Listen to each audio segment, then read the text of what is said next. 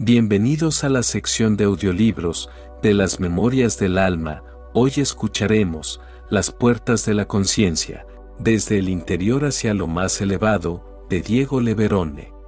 Introducción.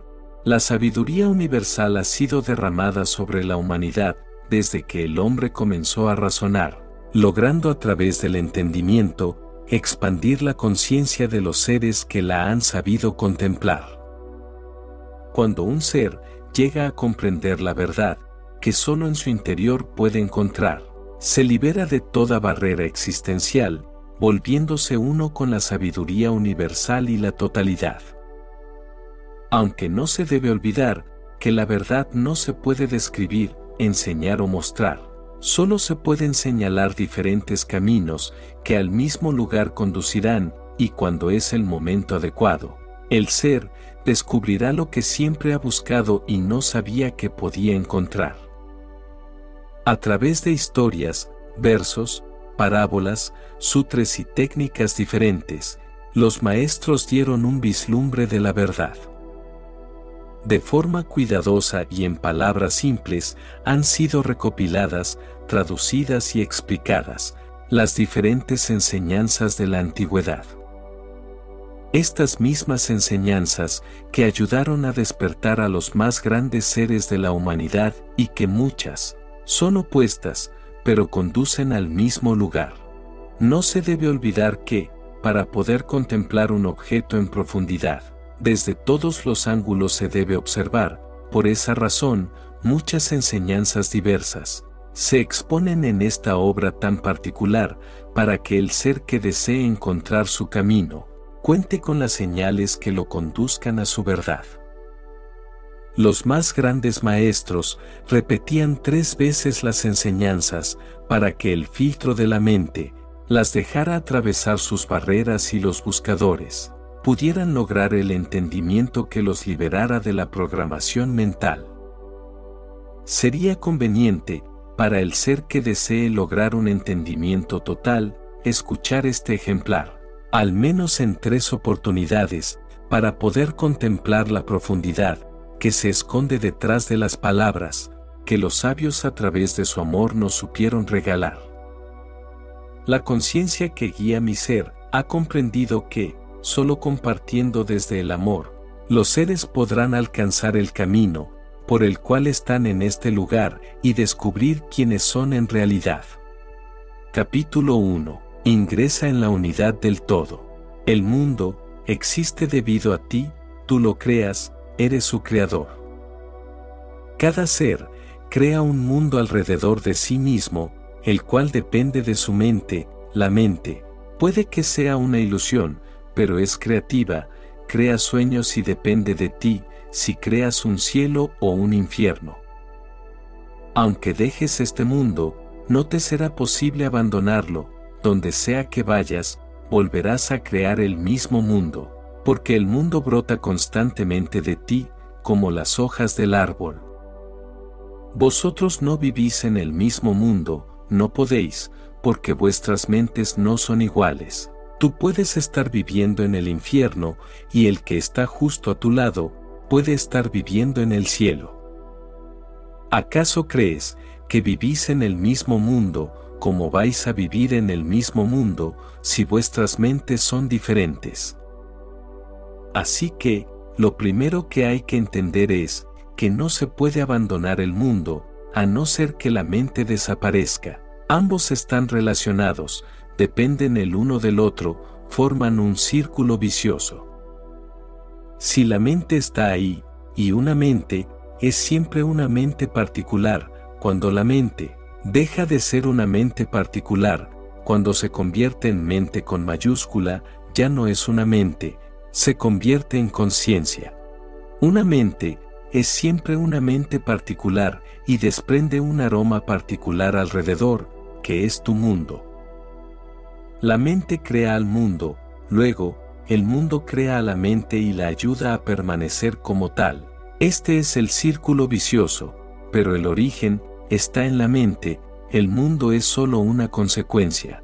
La mente es substancial, el mundo es solo su sombra, y uno no puede deshacerse de su sombra, pero eso, Es lo que toda la gente trata de hacer. Si esta mujer no encaja contigo, tú piensas que otra encajaría, tratas de cambiar el mundo, pero tú sigues siendo el mismo, convertirás a la próxima mujer en una réplica exacta de la anterior. Volverás a crear, porque la mujer solo fue una pantalla y te sorprenderás, la gente que se ha casado muchas veces, tiene una experiencia realmente extraña. Una persona que se ha casado diez veces reconoce el hecho de que, ¿cómo es que siempre me ocurre lo mismo? ¿Cómo es que, en un mundo tan grande, siempre me encuentro con el mismo tipo de mujer? Parece imposible, hasta por casualidad, una y otra vez, el problema no es la mujer, el problema es la mente. La mente vuelve a ser atraída por el mismo tipo de mujer y otra vez crea la relación, se vuelve a encontrar con el mismo lío y el mismo infierno. Y, lo mismo ocurre con todo lo que haces, crees que serías más feliz si vivieras en un palacio, te equivocas. ¿Quién es el que va a vivir en el palacio? Serás tú, quien viva allí, y si no eres capaz de ser feliz en una cabaña, tampoco serás capaz de ser feliz en un palacio. ¿Quién va a vivir en el palacio? Los palacios no existen fuera de ti, si puedes ser feliz viviendo en una cabaña, podrás ser feliz viviendo en un palacio, porque quien crea el mundo a tu alrededor, eres tú. De otra forma, al igual que te disgusta la cabaña, te disgustará el palacio, aún más, porque será un infierno, será exactamente igual, con más decoración, pero un infierno decorado no es el cielo, y aún, si te meten a la fuerza en el cielo, tratarás de encontrar una salida, o allí mismo, crearás tu infierno. Existe una historia acerca de un hombre que murió, era empresario, un gran hombre de negocios y de alguna forma, por algún error entró en el cielo. Allí se encontró con su socio, al socio, se le veía tan triste como en la tierra, así que le preguntó, ¿qué pasa? ¿Cómo es que se te ve tan infeliz, estando en el cielo? El socio le respondió, esto está bien, pero yo personalmente, prefiero Cancún, y él también, llegó a esta conclusión a los pocos días. Decidieron entonces volver a hacerse socios y se propusieron abrir otra empresa y ocurrirá lo mismo, en cualquier parte que vayas, porque tú eres el mundo. Tú creas un mundo alrededor tuyo, y luego el mundo ayuda a la mente, que lo ha creado. El Hijo ayuda al Padre, el Hijo ayuda a la Madre, la sombra ayuda a lo que la mantiene, y así, la mente se refuerza y de nuevo, vuelves a crear el mismo mundo, sobre las mismas bases. ¿Por dónde empezar la transformación? ¿Cómo cambiar? Si miras, la primera mirada, te dirá que cambies el mundo, porque es lo más obvio a tu alrededor. Cámbialo, y eso, es lo que has estado haciendo durante vidas, cambiando constantemente el mundo cambiando esto y lo demás allá, cambiando de casas, de cuerpos, de mujeres, de amigos. Cambiando, pero sin darte cuenta nunca del hecho que sigues igual, ¿cómo vas a cambiar el mundo así? A eso se debe que se haya creado una falsa tradición de renunciación en todo el mundo. Deja tu hogar y vete a un monasterio, huye de lo mundano y vete a los Himalayas, huye del mundo. Es muy fácil irse a los Himalayas, pero, ¿cómo vas a huir de ti mismo? Allí, volverás a crear el mismo mundo, exactamente el mismo. Puede que esta vez sea en miniatura, puede que no sea a gran escala, pero volverás a hacer lo mismo. Tú eres el mismo, ¿cómo vas a hacer algo diferente? Una comprensión más profunda revela que cuando cambie la mente, cambiará el mundo, entonces, estés donde estés, se te revelará un mundo diferente. profundizas y entonces entiendes que, si quieres vivir realmente, sin el mundo a tu alrededor, porque por muy maravilloso que sea el mundo, tarde o temprano, se volverá aburrido y te cansarás de él.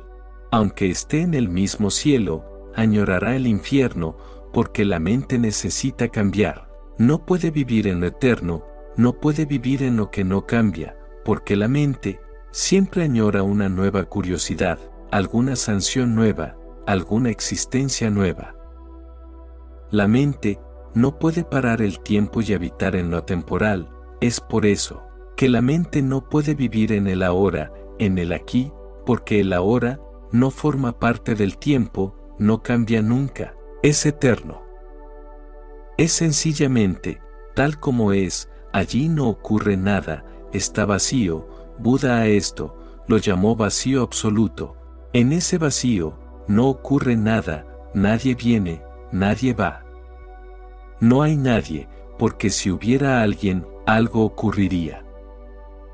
La mente no puede vivir en el eterno ahora, la mente quiere cambios, espera y espera, contra toda esperanza.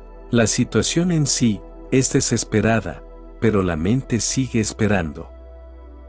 He oído que un hombre estuvo muchos años sin trabajo porque quería ser comediante y no tenía talento para ello, pero cada día religiosamente iba a ver a su bar preferido para que le tomaran una audición.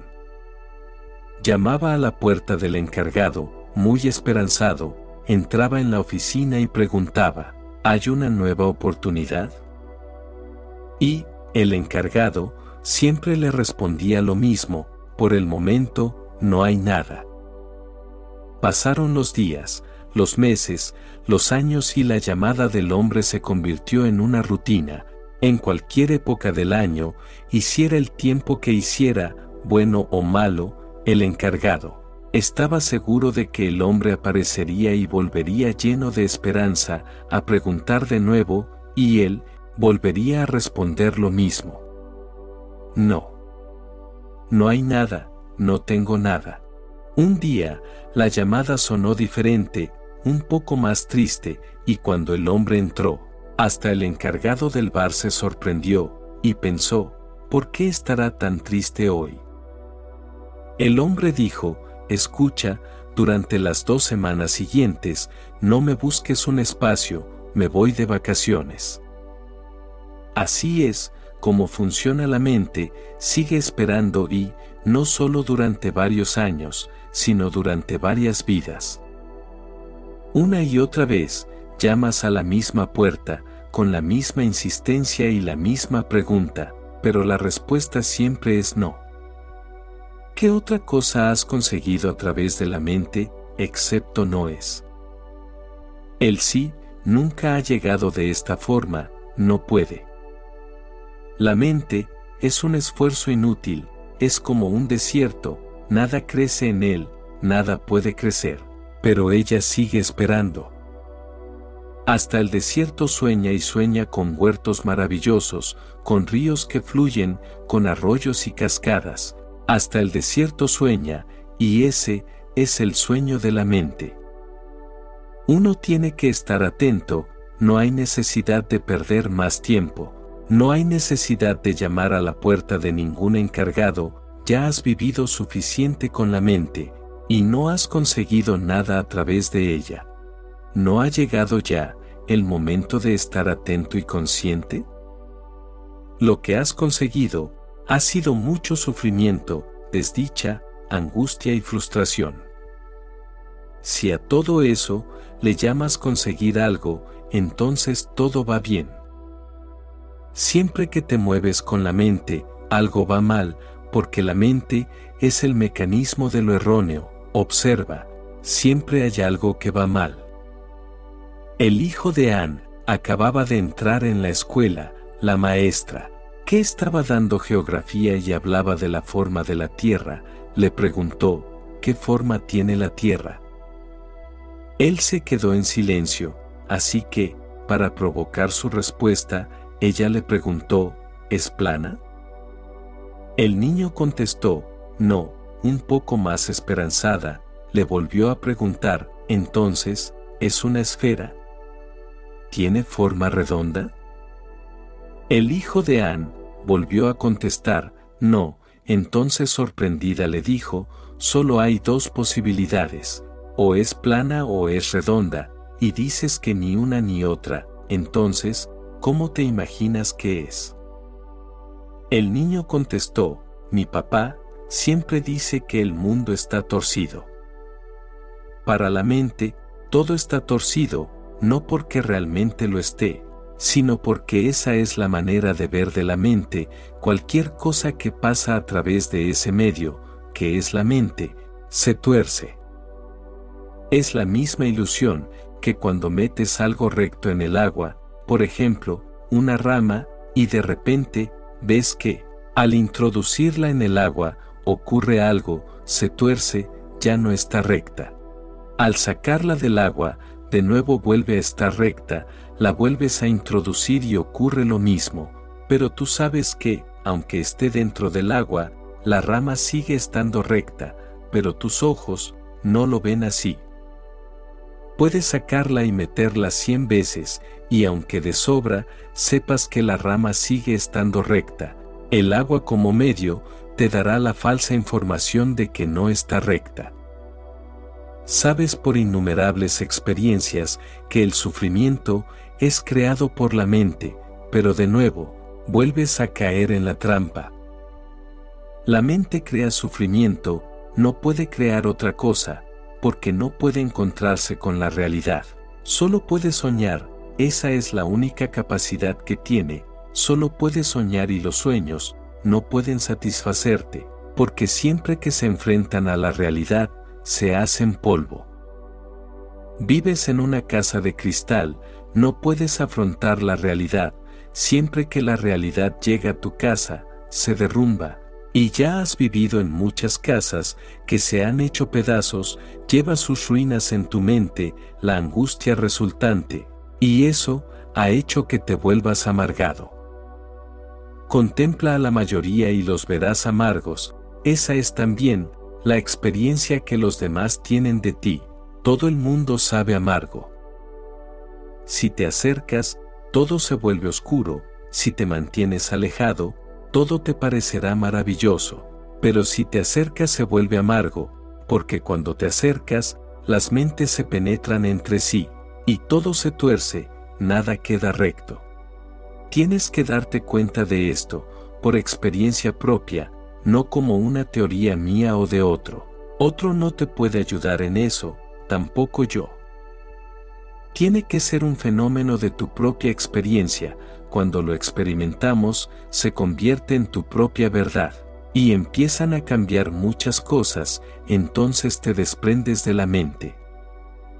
Cuando la mente se evapora, desaparecen todos los mundos, cuando la mente se evapora, los objetos desaparecen, entonces dejan de ser objetos, entonces ya no sabes dónde acabas tú, y dónde comienzan las cosas, entonces ya no hay fronteras, las divisiones desaparecen. Al principio, te vuelves como si todo se hubiera puesto difuso, pero poco a poco, te vas asentando en este nuevo fenómeno, que es el de la no mente. Las estrellas siguen estando ahí, pero ahora forman parte de ti, ya no son objetos. Las flores y los árboles siguen estando ahí, pero ahora florecen en ti, ya no florecen afuera. Entonces vives con la totalidad, se ha roto la barrera. La barrera era tu mente, por primera vez, ya no hay mundo, porque el mundo significa la totalidad de los objetos. Por primera vez, hay un universo, universo significa uno, recuerda el vocablo uní. ¿A esto le llamas tu universo? Estás equivocado, no lo llames universo, para ti es un multiverso, muchos mundos, no uno solo, no es un universo todavía. Pero cuando la mente desaparece, los mundos desaparecen, no hay objetos, los límites se cruzan y se mezclan entre ellos, el árbol se convierte en la roca, la roca se convierte en el sol, el sol se convierte en la estrella, la estrella, se convierte en la mujer que amas y todo se mezcla entre sí.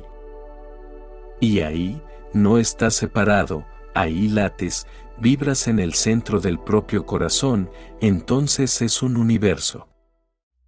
La mente se evapora, los objetos desaparecen, la fuente de los sueños se desvanece.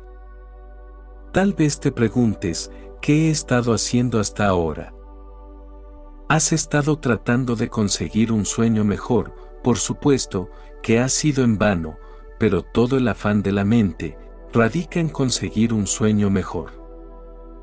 No creas que la mente puede darte un mejor sueño, un sueño es un sueño, aunque sea mejor, no te satisfará, no puede darte una satisfacción profunda. Un sueño es un sueño, si estás sediento, necesitas agua real, no agua de sueños. Si estás hambriento necesitas pan real, pan substancial, no un pan de sueños. Puede que, durante cierto tiempo, puedas engañarte, pero, ¿cuánto tiempo? Es un fenómeno que nos ocurre cada noche, algunas veces tenemos hambre, la mente crea un sueño en el que comemos manjares, por unos minutos estamos bien, aún por horas, pero, ¿cuánto tiempo puede durar?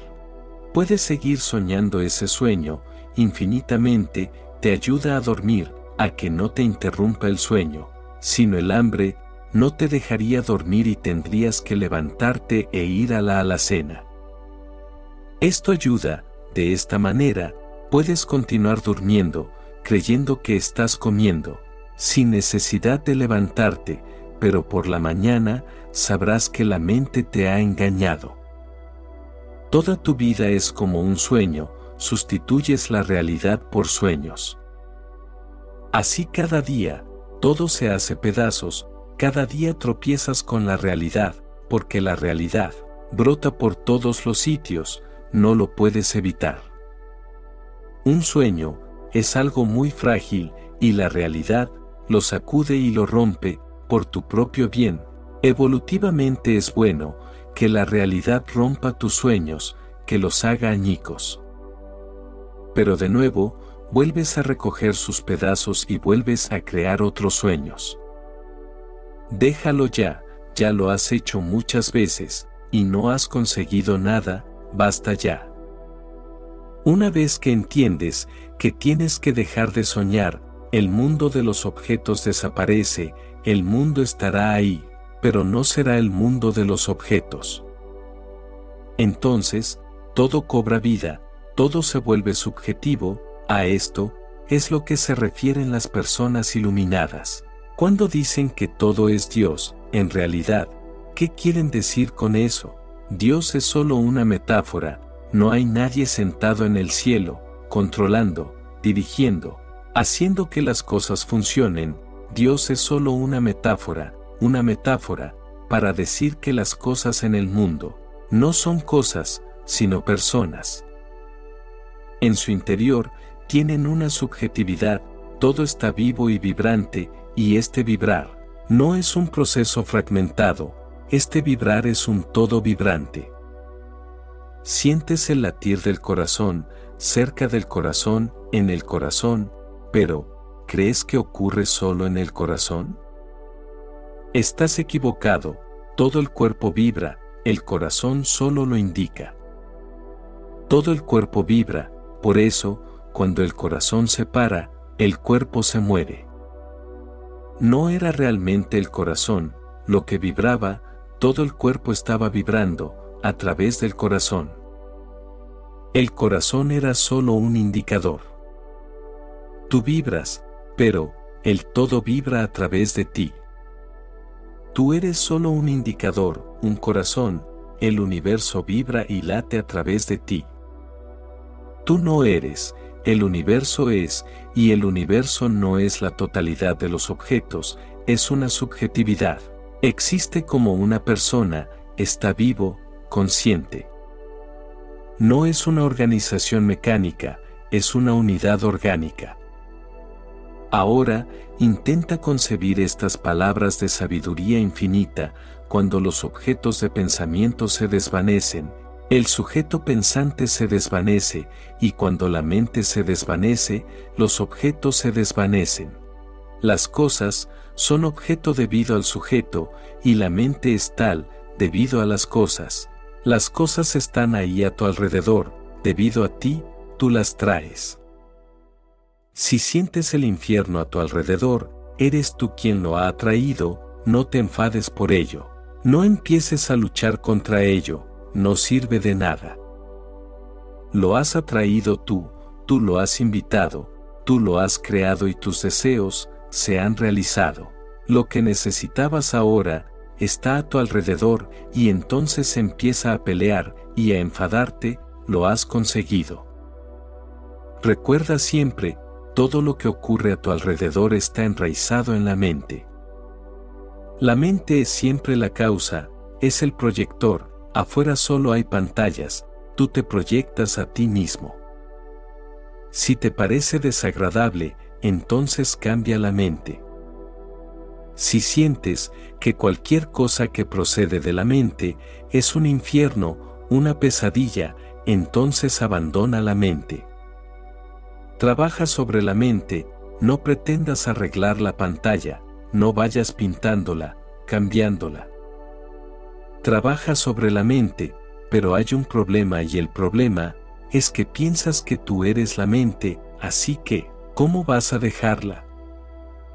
Sientes que puedes dejarlo todo, cambiarlo, volverlo a pintar, decorarlo de nuevo, volverlo a arreglar, pero, ¿cómo vas a dejarte a ti mismo?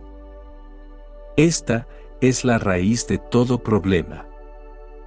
Tú no eres la mente, estás más allá de ella, has llegado a identificarte con ella, eso sí es verdad, pero no eres la mente, y este es el propósito de la meditación, darte pequeños vislumbres de que no eres la mente. Por unos momentos, la mente para, y tú todavía estás ahí, por el contrario, eres más, estás lleno de ser. Cuando la mente para, es como si se hubiera parado un desagüe, que te estuviera constantemente drenando. De pronto, la energía te desborda, sientes más. Si te das cuenta de que la mente no está ahí, pero yo soy, aunque solo sea por un momento, habrás alcanzado el profundo núcleo de la verdad. Entonces, será fácil abandonar la mente. Tú no eres la mente, de otra manera, ¿cómo podrías abandonarte a ti mismo?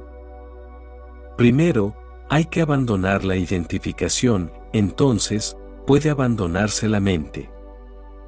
Todo este método indica cómo desidentificarse.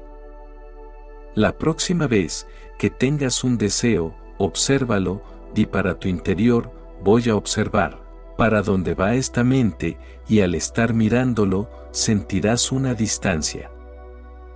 ¿Quién es este observador, el espectador? Y, el deseo, se mueve y crea sueños. A veces, puede que te olvides y te vuelvas uno con el deseo, céntrate de nuevo, mira otra vez el deseo. El deseo, se mueve por sí mismo, es como si hubiera aparecido una nube, ha surgido un pensamiento en el cielo de tu ser. Y recuerda, si puedes no identificarte, aunque sea por un instante, el deseo está ahí y tú estás ahí, pero hay una distancia, de repente hay iluminación, te llega una luz. Ahora sabes que la mente funciona por sí misma, que es un mecanismo, puedes dejarla a un lado, puedes usarla, o puedes no usarla, tú eres el maestro. Ahora el esclavo, el mecanismo, está en su lugar, ya no es el amo, entonces es posible dejarlo. Solo cuando eres diferente de algo, puedes abandonarlo. Meditar, refrenar, sentarse en silencio y mirar la mente será de gran ayuda, sin forzar, simplemente sentándose y observando. Sin hacer mucho, solo observando, como se observa a los pájaros volando en el cielo, solo tumbándose en el suelo, observando sin hacer nada, indiferente, sin que realmente te concierne a dónde van. Van a su aire, van a lo suyo, recuerda, los pensamientos, también son como los pájaros, se mueven por sí mismos a su aire. Y a veces, ocurre que los pensamientos de la gente que está a tu alrededor, entran en tu cielo y tus pensamientos entran en su cielo, por eso, a veces, sientes que, en presencia de alguna persona, de repente te entristeces, en cambio con otra, sientes como te sube la energía, sientes alegría y felicidad. Solo con mirar a alguien, con estar cerca de él, cambia algo en tu estado de ánimo, ocurre hasta con los lugares. Entras en una casa y de repente te inunda una pesadez, entras en otra y de repente te sientes muy liviano, como si te hubieran salido alas, sientes que puedes volar, que no tienes peso. Penetras en un ambiente y ya no eres el mismo, algo ha cambiado entras en otro ambiente y algo vuelve a cambiar. Esto es lo que ocurre al estar en presencia de un maestro, el cual no tiene pensamientos, solo con su presencia, solo estando junto a él, a veces, sus no pensamientos, su estado de no mente, llaman a tu puerta en ciertos momentos, y no puede ser manipulado. Uno tiene que esperar, uno tiene que implorar, esperar y observar no puede forzarse porque no es un pensamiento. Un pensamiento es una cosa, puede ser proyectado, el no pensamiento no es una cosa, no puede proyectarse. Un pensamiento tiene su propio movimiento y propulsión. Siempre que estés cerca de una persona que tenga muchos pensamientos, te llenará con ellos, solo estando cerca, derramará su mente en ti, no importa si habla o no, esa no es la cuestión. Desde su cabeza están cayendo constantemente pensamientos como chispas por todas partes y tú los recoges.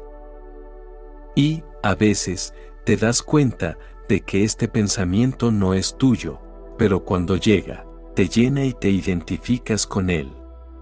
Esa ira no es tuya, el que estaba enfadado era otro, pero tú sentiste algo dentro de ti. Alguien estaba resentido, y su odio te tocó, todo es infeccioso, y la mente, es la enfermedad más infecciosa del mundo, ningún virus puede competir con ella, infecta a todo el mundo a su alrededor. Si pudieras ver, te darías cuenta que de la cabeza de los demás salen chispas, son de diferentes colores. Es por eso que muchos místicos pueden ver el aura, porque cuando se encuentran con una persona oscura, ven que su aura es oscura. Si tus ojos vieran con claridad, podrías verlo. Cuando tienes una persona feliz a tu lado, puedes verlo, aunque todavía no la hayas visto, aunque llegue por detrás, de pronto, sientes que hay algo feliz a tu alrededor. Los pensamientos no son tuyos, no son tú. Cuando mueres, tus pensamientos se esparcen por todos los sitios, ocurre así. La próxima vez que estés cerca de un moribundo, obsérvalo, es una experiencia en sí misma. Cuando un hombre se esté muriendo, siéntate y observa lo que le ocurre a tu mente te sorprenderás, pensamientos que nunca habías tenido antes, pensamientos a los que no estás acostumbrado, pensamientos que te son absolutamente desconocidos, de repente brotarán en ti. El hombre se está muriendo y arroja sus pensamientos por todas partes, igual que arroja sus semillas un árbol, cuando se está muriendo, es presa del pánico. Antes de morir, el árbol tiene que soltar sus semillas para que nazcan otros. Nunca te acercas a un hombre que está muriendo si no eres consciente, porque si no el moribundo te influenciará.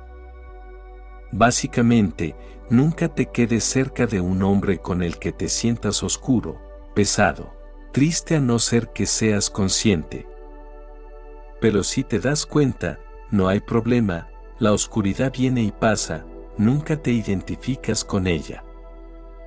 ¿Has notado alguna vez, al entrar en un templo, con la gente rezando, que te sientes inmediatamente diferente? Tanta gente rezando, aunque la oración solo sea una oración dominical, pero, aún así, están rezando y por unos momentos se abren las ventanas. Esos momentos son diferentes, el fuego te enciende y de repente sientes que algo en ti cambia. Mantente consciente y mira cómo entran los pensamientos en la mente, cómo te identificas, haciéndote uno con ellos, y se mueven muy rápidamente, su velocidad es enorme, no hay nada tan rápido como un pensamiento. No se puede crear nada más veloz que un pensamiento, no tarda nada en llegar a cualquier sitio, salta de una infinidad a otra, el espacio no existe para él. Los pensamientos están ahí moviéndose a gran velocidad, y debido a esa rapidez, no puedes ver dos pensamientos por separado. Siéntate, cierra los ojos, ralentiza todos los procesos corporales, que la respiración se vuelva más lenta, el latir del corazón más lento, la presión sanguínea más lenta. Ralentiza todo, relájate, porque si todo va más lento, los pensamientos tendrán que ir más lentos, dado que todo está unido. Cuando todo se ralentiza, el pensamiento tiene que ir más lento, es por eso que, al dormir profundamente, los pensamientos paran porque todo va muy lento y el pensamiento es algo tan veloz que se produce una ruptura y el proceso no puede continuar. El hombre está en un estado muy lento, mientras que el pensamiento es algo tan rápido que ambos no pueden continuar juntos. El pensamiento desaparece en el dormir profundo, tan solo por algunas horas, como mucho, durante dos horas el pensamiento para, porque estás completamente relajado. Relájate y simplemente observa, a medida que el proceso se vaya haciendo más lento, serás capaz de ver espacios, entre dos pensamientos hay un intervalo, en este intervalo habita la conciencia. Entre dos nubes hay un intervalo, en este intervalo aparece el cielo azul, Ralentiza el proceso del pensamiento y fíjate en los intervalos, presta más atención a los intervalos que a las nubes. Cambia la atención del lugar, cambia la gestalt, no te fijes en la figura, fíjate en el fondo. En muchos estudios de la mente se ha colocado una pizarra, una pizarra grande, del tamaño de una pared y se la marcó con un punto blanco, preguntando a los participantes ¿Qué veían? Un 99% dijo que no veía la pizarra, sino el punto blanco. ¿Por qué vemos la figura, no el fondo? La pizarra es enorme y, aún así, si pregunto, ¿qué veis aquí? Diréis, veo un puntito blanco. No se ve una pizarra tan enorme, y en cambio, se ve un puntito blanco, que es casi invisible. ¿Por qué? Porque este es el modelo fijo de la mente, mirar la figura, no el fondo, mirar la nube, no el cielo, mirar el pensamiento, no la conciencia. Hay que cambiar esta gestalt, préstale más atención al fondo y menos a la figura, te acercarás más a la realidad. Esto es lo que se hace constantemente en la meditación. La mente, debido a su hábito, se fijará en la figura, tú tan solo vuelve a cambiar, fíjate en el fondo. Tú estás aquí, yo estoy aquí, podemos mirar a los demás, de dos maneras, yo puedo mirar el fondo. En el fondo hay árboles, plantas, tierra, cielo, tienes de fondo el universo infinito, o te puedo mirar a ti, tú eres la figura. Pero la mente siempre se fija en la figura, por eso, ocurre que, si vas a ver a una persona sabia como Jesús o Buda, sientes que sus ojos no te miran. Tú eres solo la figura y ellos están mirando el fondo, su gestalt es diferente.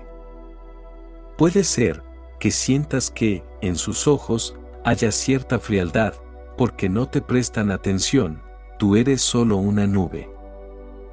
Para personas como Buda o Jesús, cuando miran, estás ahí, pero solo, como una pequeña parte del fondo. El fondo es infinito, y eres solo un punto. Pero a ti, te gustaría que alguien te mirara, que mirara al puntito, como si fueras el universo, como si nada existiera más allá de ti.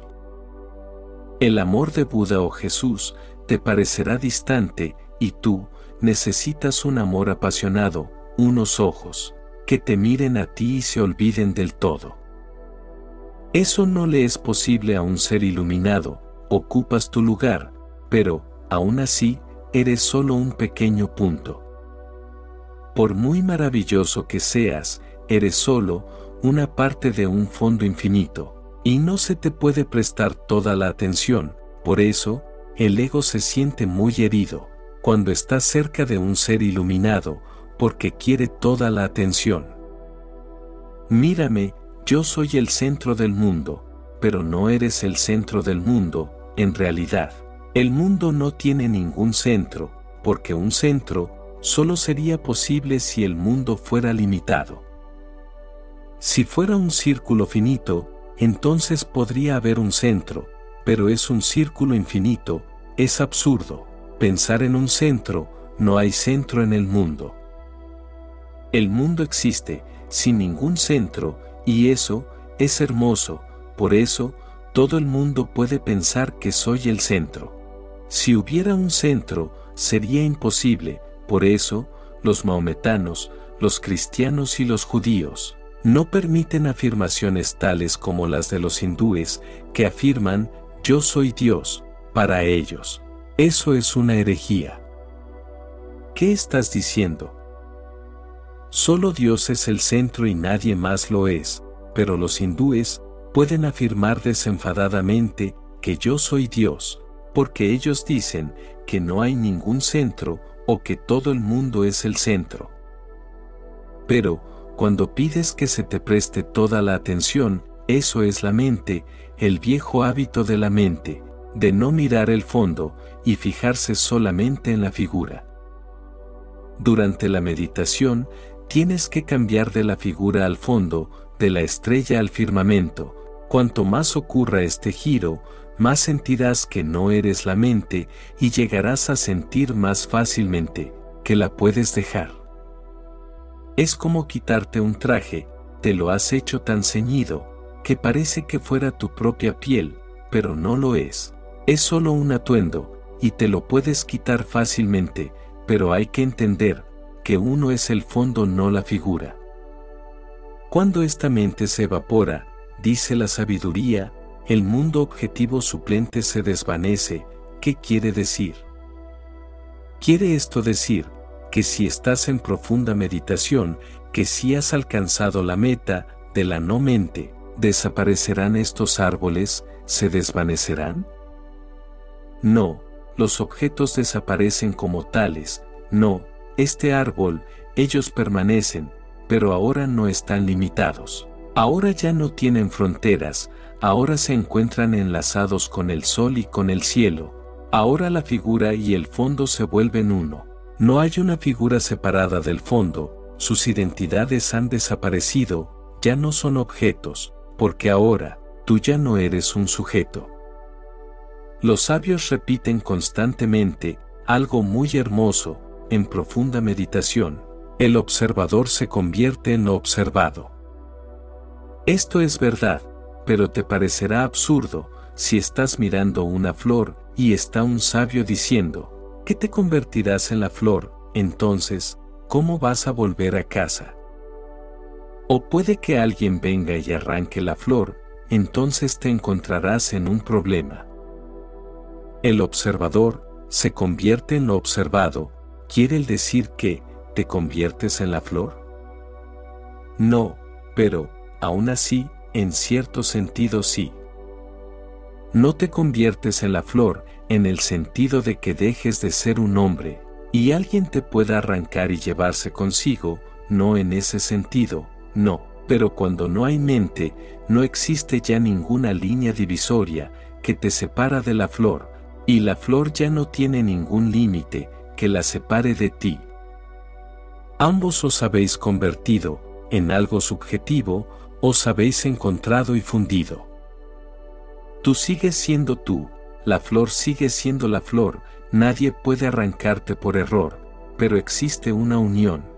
Esto ocurre solamente algunas veces en tu vida, en algunos momentos en los que amas a alguien, y eso también es infrecuente, porque la mente del ser humano nunca le deja ni siquiera amar. Constantemente va creando su propio absurdo, creando su propio mundo, y al amante, no se le permite una cercanía tal que llegue al fondo. La figura, el ego, está siempre entre medio, pero algunas veces ocurre, desde luego ocurre a pesar tuyo.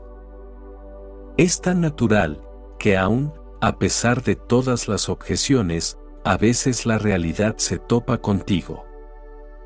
A pesar de todas tus medidas, a pesar de todos tus sueños, a veces te penetra, a veces no estás suficientemente protegido, a veces te olvidas o estás tan ocupado en algo, que se abre una ventana, de forma que, la realidad entra, cuando tú no estás mirando.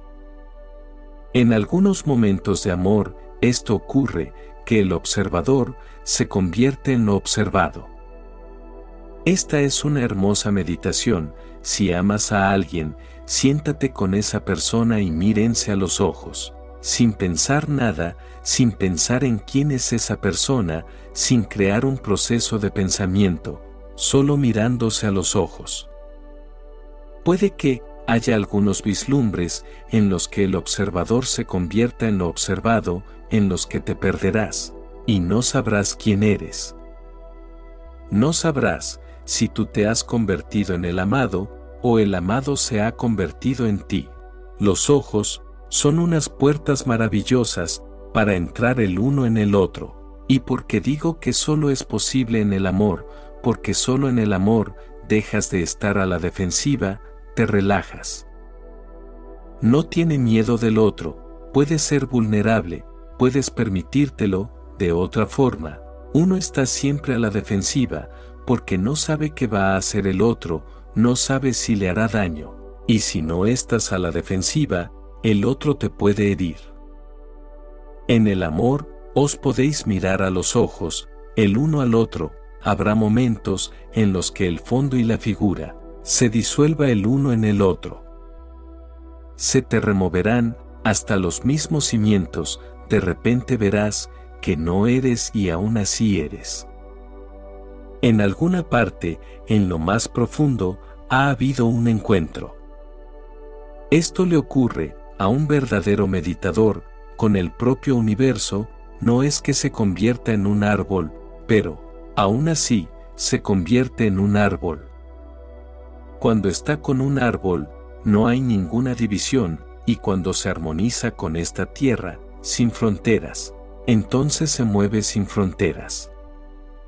Cuando la mente desaparece, los objetos se desvanecen, cuando los objetos se desvanecen, tú te desvaneces, el ego se desvanece.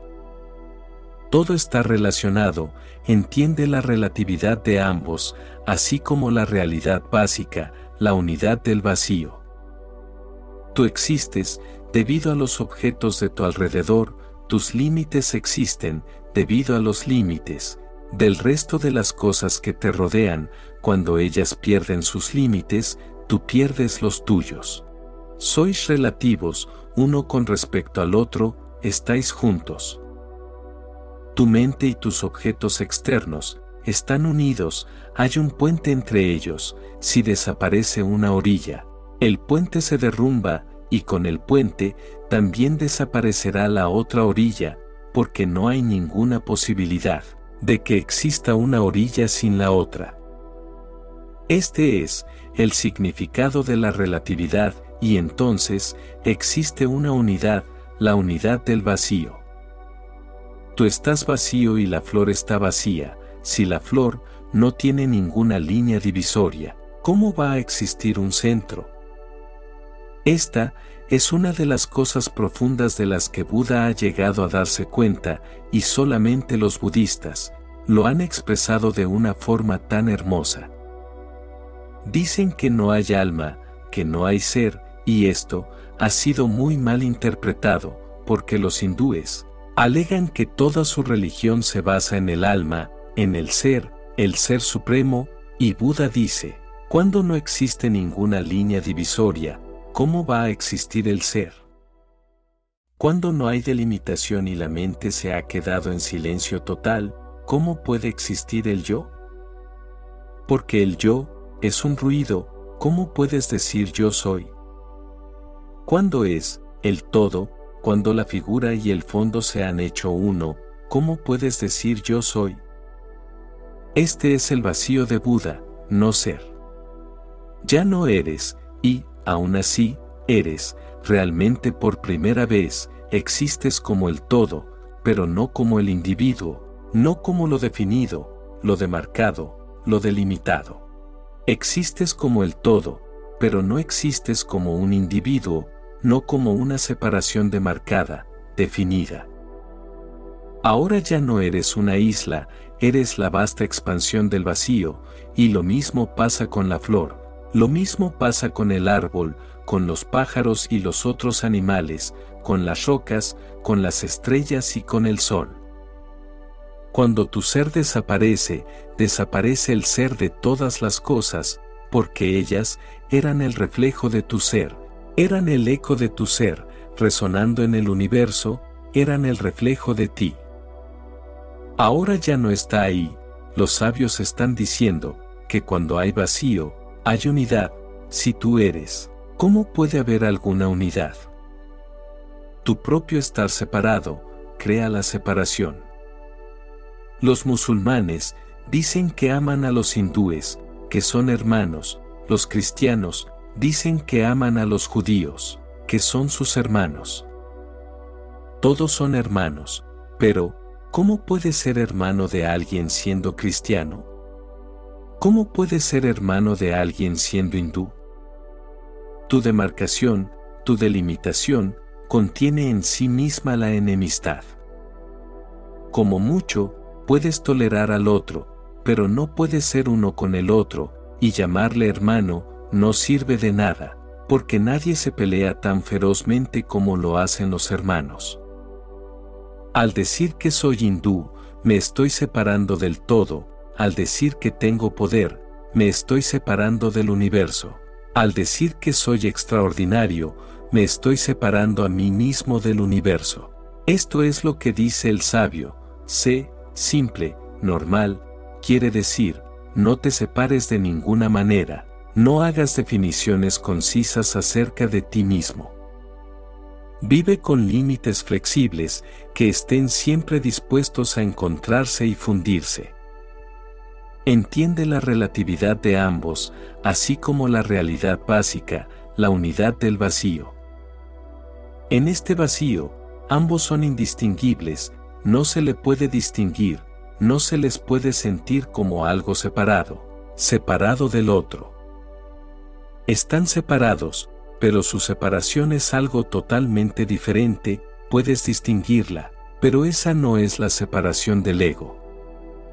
Es como una ola en el océano, puedes distinguirla, la ola, es la ola, no el océano, y, aún así, es el océano. La ola no puede existir sin el océano, el océano la origina, el océano la hace surgir. El océano ondea en ella, el océano late en ella.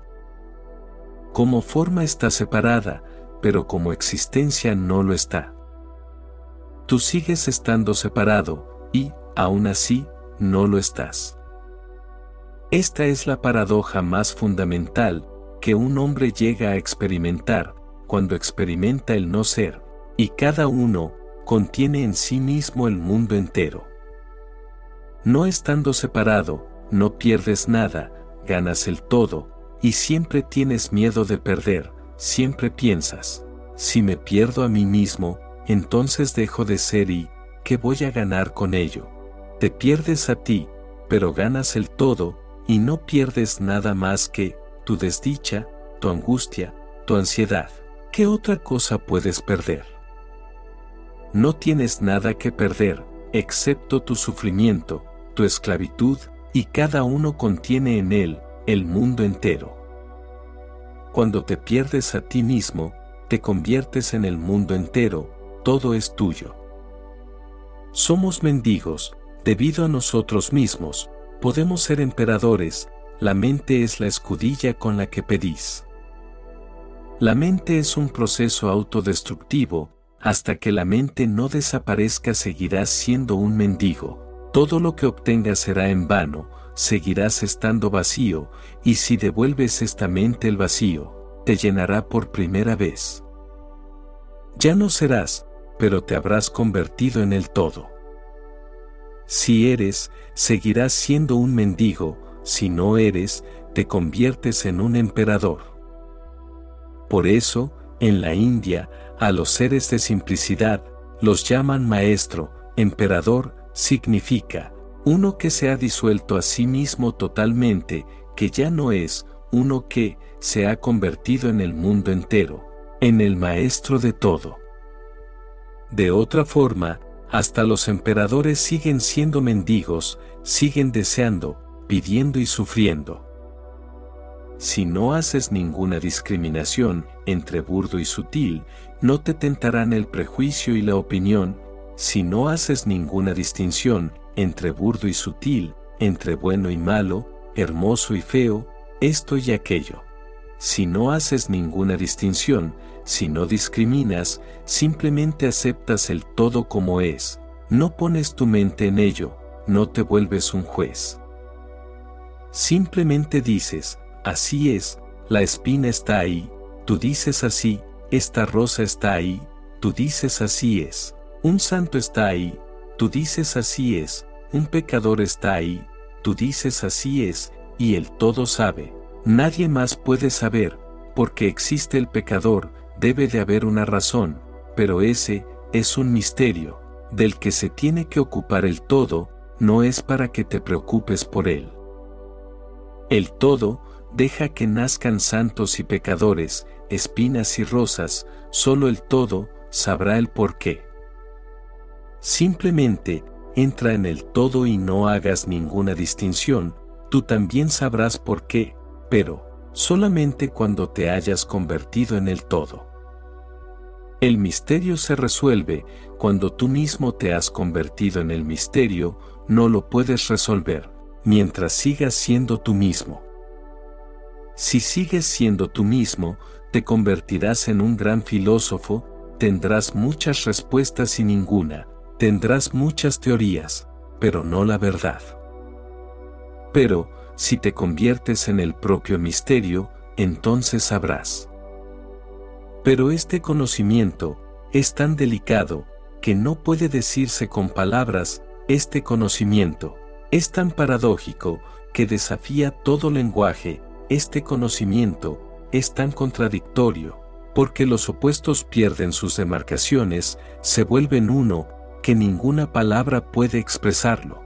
La figura es la palabra y el fondo, es el conocimiento, la figura y el fondo se han vuelto uno. El silencio y la palabra se han hecho uno. ¿Cómo podrías expresarlo? Y, aún así, tiene que ser expresado, porque hay muchos que están sedientos de ello. Con solo oír hablar acerca de ello, puede que el corazón de alguien se ponga en marcha, por eso, se están revelando estos conocimientos. Un sabio sabe que no puede ponerse en palabras, porque siempre que dices algo, tienes que discriminar, siempre que dices algo, tienes que elegir una palabra, siempre que tienes que decir algo, prefieres esto a aquello, y de esa forma, entra la mente. Pero, nadie lo ha intentado de mejor forma, que los maestros iluminados, ellos son incomparables, no puedes encontrar a ningún otro hombre que haya puesto tan bellamente este silencio en palabras. Estas son verdaderas enseñanzas de maestros, verdaderos maestros del silencio, y verdaderos maestros de las palabras, ellos han puesto en este mundo, algo que no pertenece a este mundo.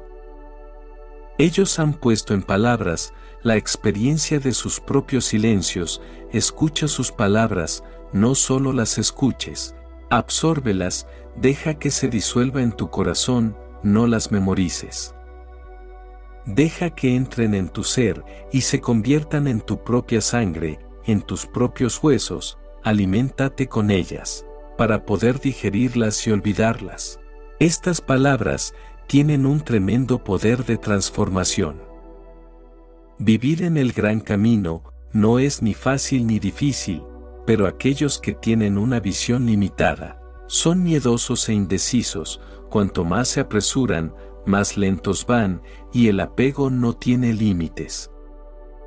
Estar apegado, aunque sea a la idea de iluminación, es desviarse, deja que las cosas sean a su manera, y no habrá ni ir ni venir. Obedece a la naturaleza de las cosas, tu propia naturaleza, y andarás libre y tranquilo. Cuando el pensamiento está cautivo, la verdad se oculta, pues todo es oscuro y confuso. La pesada práctica de juzgar trae consigo irritación y hastío. ¿Qué beneficio se puede sacar de las distinciones y las separaciones? Si deseas ir por el camino único, no desprecies ni siquiera el mundo de los sentidos y las ideas. En realidad, aceptarlo plenamente es idéntico a la verdadera iluminación. El hombre sabio no persigue ninguna meta, pero el tonto se encadena a sí mismo, hay una verdad, una ley, no varias. Las distinciones surgen por las tenaces necesidades del ignorante, buscar la mente, con la mente discriminatoria, es el mayor de los errores. Capítulo 2. Eres uno con el todo. Este ha sido siempre el lema de mi vida, cuando no sepas qué hacer, haz algo, pero esto no servirá en lo referente a la meditación. Si no sabes qué hacer no hagas nada, porque la mente es muy complicada, compleja, delicada. Si no sabes qué hacer es mejor no hacer nada, porque cualquier cosa que hagas, sin saber, creará más complejidades que las que puedas resolver. Incluso, puede que resulte fatal, incluso, puede que resulte trágico, si no sabes nada sobre la mente y verdaderamente no sabes nada sobre ella. La mente es solo una palabra, no conoce sus complejidades. La mente es lo más complejo que hay en la existencia, no hay nada comparado a ella, y es lo más delicado. Puedes destruirla, puedes hacer algo que luego no se puede deshacer. Me gustaría compartirte unas técnicas que se basan en un conocimiento muy profundo, en un encuentro muy profundo con la mente humana. Cada técnica se basa en una prolongada experimentación, así que recuerda esto, no hagas nada por tu cuenta, y no mezcles dos técnicas porque su funcionamiento es diferente, sus modos son diferentes, sus fundamentos son diferentes. Conducen al mismo fin, pero como medios son totalmente diferentes. A veces, puede que sean totalmente opuestas, de modo que, no mezcles dos técnicas, de hecho, no mezcles nada, usa la técnica tal como se da. No la cambies, no la mejores, porque no puedes mejorarla, y cualquier cambio que le hagas, será fatal. Y antes de empezar a hacer una técnica, asegúrate completamente de que la has comprendido. Si te sientes confuso y no sabes qué es realmente la técnica, es mejor no hacerla, porque cada técnica es para crear una revolución en ti.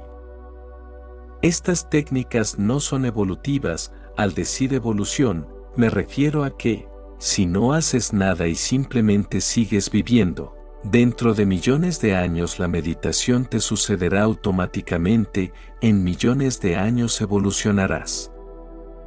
En el curso natural del tiempo, llegarás a un punto al que un Buda llega mediante una revolución.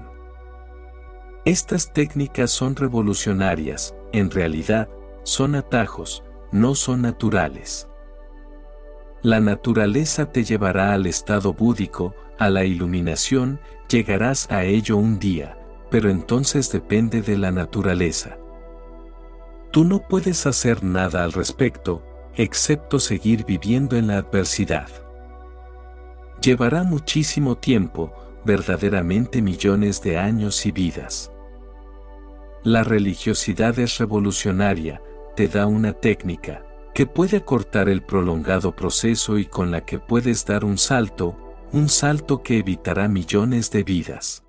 En un solo momento, puedes atravesar millones de años, de manera que, es peligrosa, y a no ser que la comprendas correctamente, no la hagas, no mezcles nada por tu cuenta, no cambies nada. Primero, trata de comprender la técnica absolutamente bien, cuando la hayas comprendido, entonces pruébala, y no uses el lema de que, cuando no sepas qué hacer, haz algo, no, no hagas nada.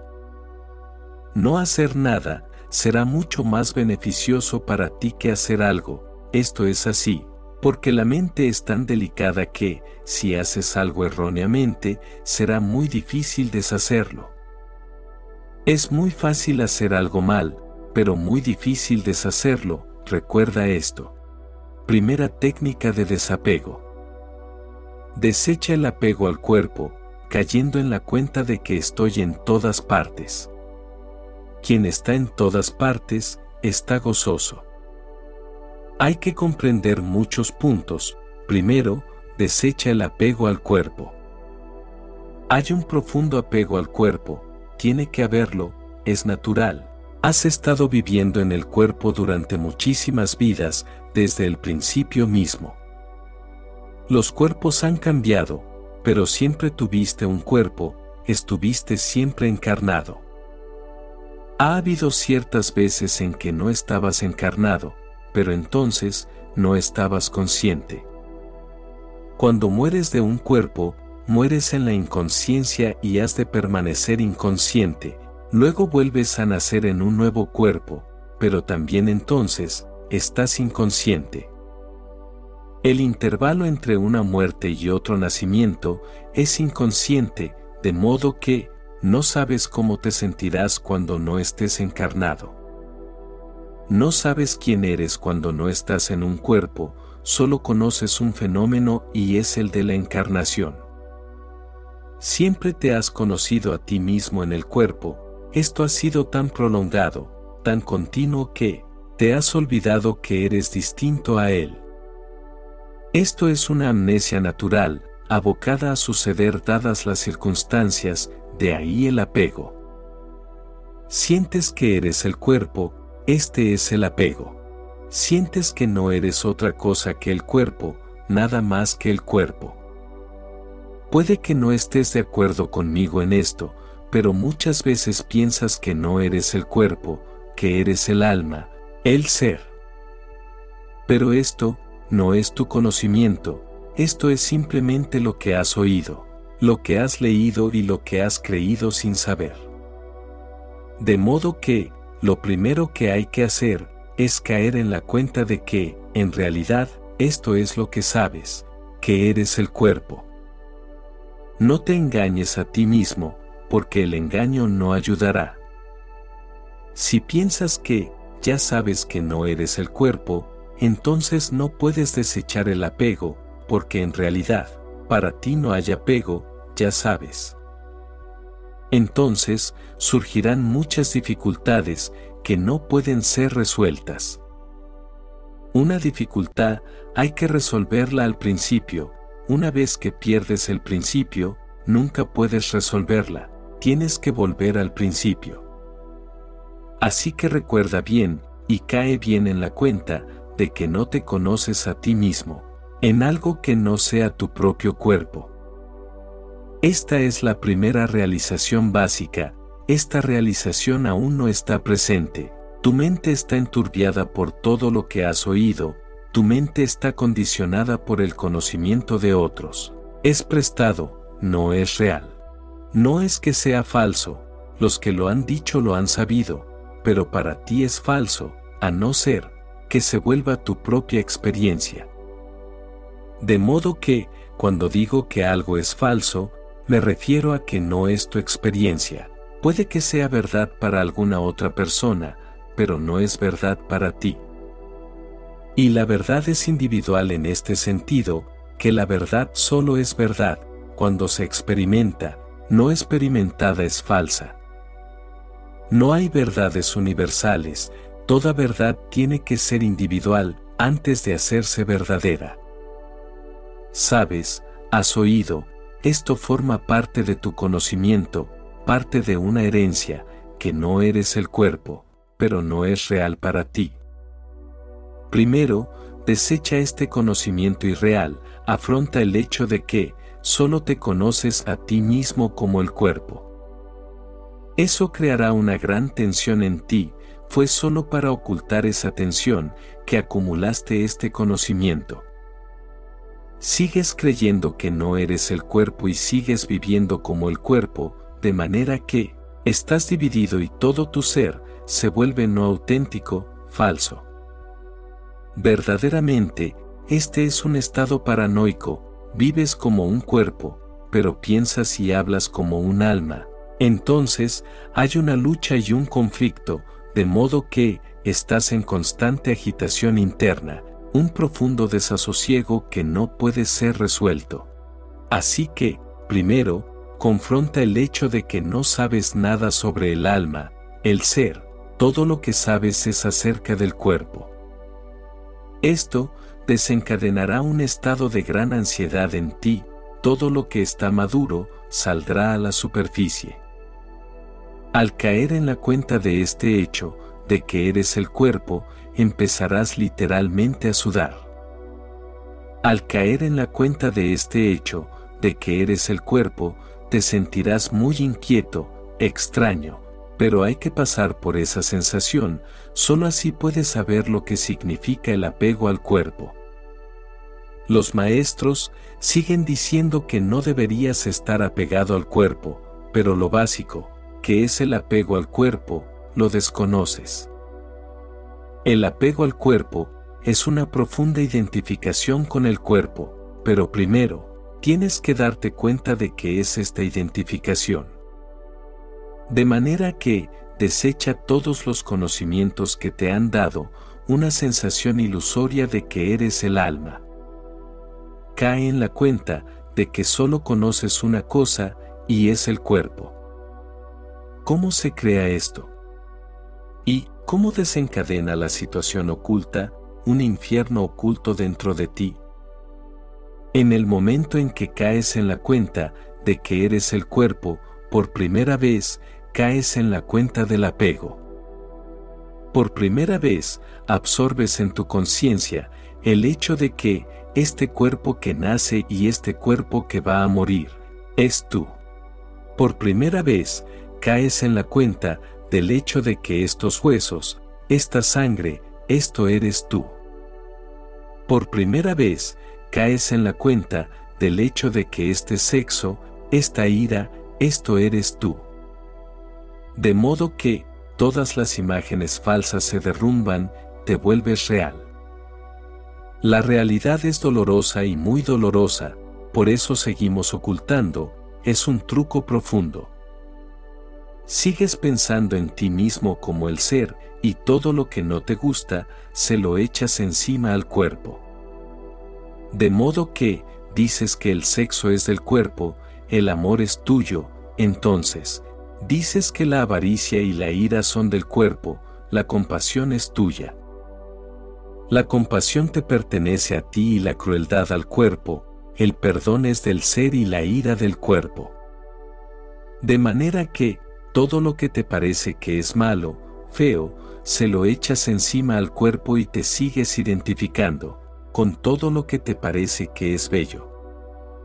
Creas una división, esta división no te permitirá saber qué es el apego, y a menos que sepas qué es el apego, A menos que sufras la desdicha y el infierno que produce, no puedes desecharlo. ¿Cómo vas a poder desecharlo? Solo puedes desechar algo cuando resulta ser una enfermedad, cuando resulta ser una pesada carga, cuando resulta ser un infierno, solo entonces puedes desecharlo. Tu apego aún no ha resultado ser un infierno, lo que diga Buda y lo que diga Jesús es irrelevante. Pueden seguir diciendo que el apego es el infierno, pero esta no es tu impresión. Por eso, te preguntas una y otra vez, ¿cómo no apegarse? ¿Cómo no estar apegado? ¿Cómo trascender el apego? Sigues preguntándote cómo, solo porque no sabes lo que es el apego. Si sabes qué es el apego, simplemente lo dejas de un impulso, ya no preguntas cómo. Si tu casa está en llamas, no le preguntarás a nadie, no irás en busca de un maestro, para preguntarle cómo salir de ella. Si tu hogar está en llamas, simplemente saldrás de él, no perderás ni un solo momento, no buscarás un maestro, no consultarás las escrituras. Y no tratarás de elegir de qué forma vas a salir, qué medios hay que adoptar y cuál es la puerta adecuada. Estas cosas son irrelevantes cuando tu morada está en llamas. Cuando sabes que es el apego, la casa está en llamas, puedes desecharlo. Para entrar en esta técnica, primero, tienes que descartar el conocimiento falso del ser para que el apego al cuerpo se ponga totalmente de manifiesto. Va a ser muy difícil, va a suponer una profunda ansiedad y angustia afrontarlo, no va a ser fácil. Es arduo, pero una vez que lo afrontas, puedes desecharlo y no hay necesidad de preguntar cómo. Es absolutamente un fuego, un infierno. Puedes salir de él, de un salto. Este antiguo y sagrado sutra dice, desecha el apego al cuerpo, cayendo en la cuenta, de que estoy en todas partes, y en el momento que deseches el apego, caerás en la cuenta de que estás en todas partes. Debido a este apego, sientes que estás limitado por el cuerpo, no es el cuerpo lo que te está limitando, es tu apego a él. No es el cuerpo lo que está creando una barrera entre tú y la realidad, es tu apego a él. Una vez que sabes que no hay apego, no hay cuerpo para ti, más bien, toda la existencia se vuelve tu cuerpo. Tu cuerpo se vuelve una parte de la existencia total, entonces no está separado, en realidad tu cuerpo. No es otra cosa que existencia venida a ti, existencia llegada a ti. Es la existencia más cercana a ti, eso es todo y luego, sigue expandiéndose. Tu cuerpo, es simplemente su esquina más cercana y luego, hay toda la existencia, sigue expandiéndose. Una vez que no hay apego, no hay cuerpo para ti, o bien toda la existencia se ha vuelto tu cuerpo. Estás en todas partes. En el cuerpo, estás en alguna parte, sin el cuerpo, estás en todas partes. En el cuerpo, estás confinado en un espacio en particular, sin el cuerpo, no hay confinamiento. Por eso, los que han sabido, dicen que el cuerpo es la prisión, no es que el cuerpo sea la prisión, en realidad, el apego es la prisión. Una vez que tus ojos no están enfocados en el cuerpo, estás en todas partes. Esto parece absurdo, a la mente que está en el cuerpo, esto le parece absurdo, una locura. ¿Cómo vas a estar en todas partes? A un ser como Buda, todo lo que decimos, que estoy aquí, le parece realmente una locura. ¿Cómo vas a estar en alguna parte? La conciencia no es un concepto espacial, por eso, si cierras los ojos y tratas de descubrir en qué parte del cuerpo estás, te quedarás en blanco. No puedes descubrir dónde estás.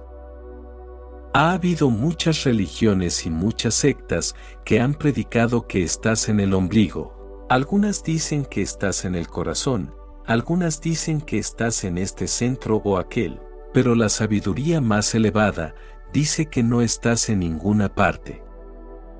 Por eso, si cierras los ojos y tratas de descubrir dónde estás, no puedes decirlo. Estás, pero no hay ningún donde para ti, simplemente estás. Al dormir profundamente, no eres consciente del cuerpo, estás tú, por la mañana, dirás que el dormir fue muy profundo, muy dichoso. Eras consciente de una profunda dicha que lo llenaba completamente, pero no eras consciente del cuerpo. ¿Dónde estás al dormir profundamente cuando mueres dónde vas? La gente pregunta continuamente, cuando alguien muere a dónde va? Pero la pregunta es absurda, tonta, está relacionada con nuestra conciencia encarnada.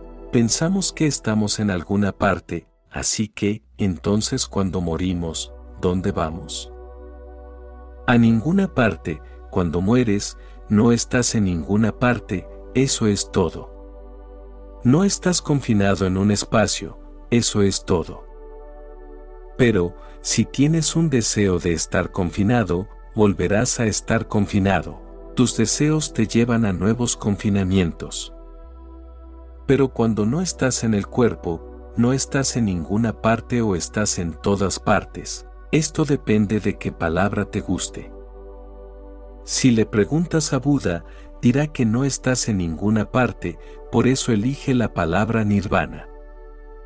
Nirvana significa que no estás en ninguna parte, igual que una llama que se ha apagado. Como vas a decir dónde está la llama, él dirá que no está en ninguna parte. La llama simplemente ha dejado de ser. Buda usa un término negativo, en ninguna parte, eso es lo que significa nirvana. Cuando no estás apegado al cuerpo, estás en nirvana, no estás en ninguna parte. Muchos sabios eligen un término positivo, dicen en todas partes, pero ambos términos significan lo mismo. Si estás en todas partes, no puedes estar en ninguna parte. Si estás en todas partes, eso es casi lo mismo que decir que no estás en ninguna parte, pero en el cuerpo, estamos adheridos y sentimos que estamos confinados. Este confinamiento es un acto mental, lo haces tú mismo, y puedes confinarte a ti mismo en cualquier cosa. Tienes un valioso lingote de oro, tu ser puede estar confinado en él y si el lingote es robado, puede que te suicides o puede que te vuelvas loco. ¿Qué ha sucedido? Hay tantas personas sin un lingote, ninguna está suicidándose, ninguna está sintiendo ninguna dificultad, sin un lingote, pero, ¿qué te ha sucedido a ti? Hubo una vez en que tú tampoco tenías un lingote, no había ningún problema, ahora, vuelves a estar sin un lingote, pero hay un problema. ¿Cómo se ha creado este problema? Lo creas tú mismo, ahora estás apegado, confinado, el lingote se ha vuelto tu cuerpo. Ya no puedes vivir sin él, es imposible vivir sin él. Cuando te apegas, se convierte en una nueva prisión, y todo lo que estamos haciendo en la vida es esto. Seguimos creando más y más prisiones, cárceles, cada vez mayores en las que vivir. Luego vamos decorando esas cárceles, para que parezcan un hogar, y entonces, nos olvidamos completamente de que son cárceles. Este antiguo sutra dice que, si desechas el apego al cuerpo, caes en la cuenta de que estoy en todas partes. Tienes una sensación oceánica, tu conciencia existe, sin ninguna localización. Tu conciencia existe, sin estar sujeta a ninguna parte, te vuelves como un cielo abarcando todo, todo está en ti. Tu conciencia se ha expandido a la posibilidad infinita y entonces, este sutra dice, quien está en todas partes está gozoso. Confinado en un lugar, serás desdichado, porque siempre eres más grande que donde estás confinado. Esta es la desdicha, es como si te estuvieras metiendo a la fuerza en un pequeño cuenco. Como si se estuviera metiendo a la fuerza al océano en una pequeña cazuela, tendrá que haber desdicha. Esta es la desdicha, y siempre que se ha sentido esta desdicha, surge la búsqueda de la iluminación, la búsqueda del Brahma. Brahma significa el infinito, la búsqueda de Moksha significa la búsqueda de la libertad. En un cuerpo limitado, no puedes ser libre, en alguna parte serás un esclavo. En ninguna parte o en todas partes puedes ser libre. Observa la mente humana, sea cual sea la dirección, siempre es hacia la libertad, buscando la libertad. Puede que sea política, puede que sea económica, puede que sea psicológica, puede que sea religiosa, puede ser en cualquier dirección, pero la mente humana siempre está buscando a tientas la libertad. La libertad parece ser la necesidad más profunda. Donde quiera que la mente humana encuentre una barrera, alguna esclavitud, alguna limitación, lucha contra ella. Y hay miles y miles de esclavitudes, y la lucha continúa, pero una cosa es segura, en alguna parte, en el fondo, el hombre está continuamente buscando más y más libertad. Todas las religiones dicen que puedes llegar a ser libre políticamente, pero la lucha no cesará, solo un tipo de esclavitud habrá dejado de existir. Pero quedan otros tipos de esclavitud y cuando seas libre políticamente, tomarás conciencia de otras esclavitudes. La esclavitud económica puede cesar, pero entonces, tomarás conciencia de otras esclavitudes sexuales y psicológicas. Esta lucha no puede cesar, a menos que empieces a sentir y a saber que estás en todas partes. En el momento que sientes que estás en todas partes, se logra la libertad. Esta libertad no es política, esta libertad no es económica, no es sociológica. Esta libertad es existencial, esta libertad es total, y solo entonces puedes estar gozoso. El gozo o la dicha solo es posible cuando eres totalmente libre. En realidad, ser totalmente libre significa gozo. El gozo no es una consecuencia sino el hecho mismo. Cuando eres totalmente libre, estás gozoso, eres dichoso, esta dicha no está sucediendo como un efecto. La libertad es dicha, la esclavitud es desdicha. En el momento en que te sientes limitado, eres desdichado, donde quiera que te sientas limitado, te sientes desdichado. Cuando te sientes ilimitado, la desdicha desaparece, de modo que, la desdicha existe en las barreras y la dicha existe en un espacio sin barreras, en una existencia sin barreras. Siempre que sientes esta libertad, te sucede el gozo, incluso ahora, siempre que sientes una cierta libertad, incluso si no es total, el gozo llega a ti. Te enamoras de alguien, te sucede un cierto gozo, una cierta dicha. ¿Por qué sucede esto? En realidad, siempre que estás enamorado, has excluido tu apego al cuerpo, en cierto sentido profundo. Ahora el cuerpo de la otra persona también se ha vuelto tu cuerpo.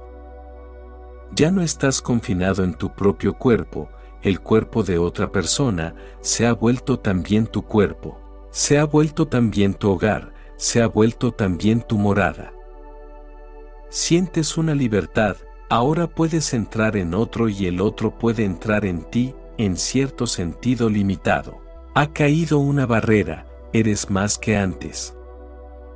Cuando amas a alguien, eres más que nunca has sido, tu ser se ha acrecentado, se ha expandido. Tu conciencia no está limitada, como lo estaba antes, ha alcanzado un nuevo ámbito. Sientes cierta libertad en el amor, aunque no es total, y tarde o temprano, volverás a sentirte confinado.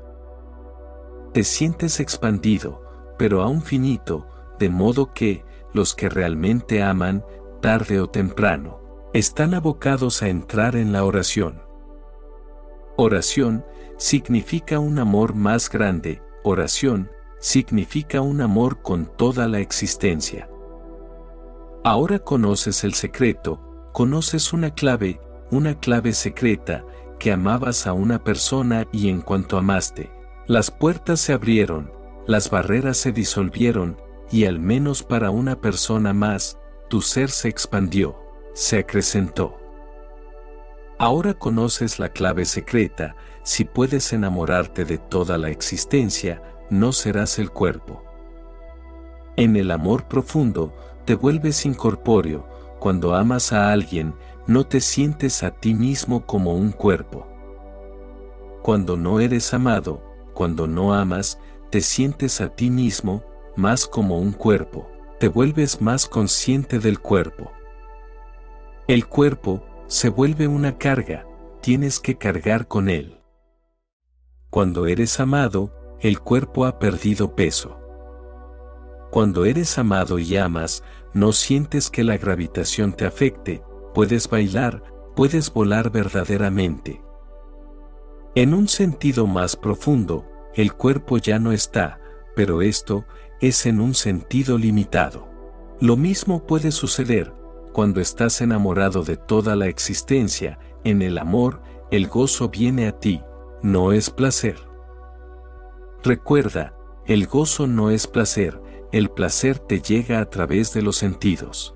El gozo te llega cuando no eres sensual, los placeres te llegan a través del cuerpo. El gozo viene a ti cuando no eres el cuerpo. Cuando por un momento, el cuerpo ha desaparecido y eres simplemente conciencia, entonces el gozo viene a ti. Cuando eres el cuerpo, te puede suceder el placer, es siempre a través del cuerpo.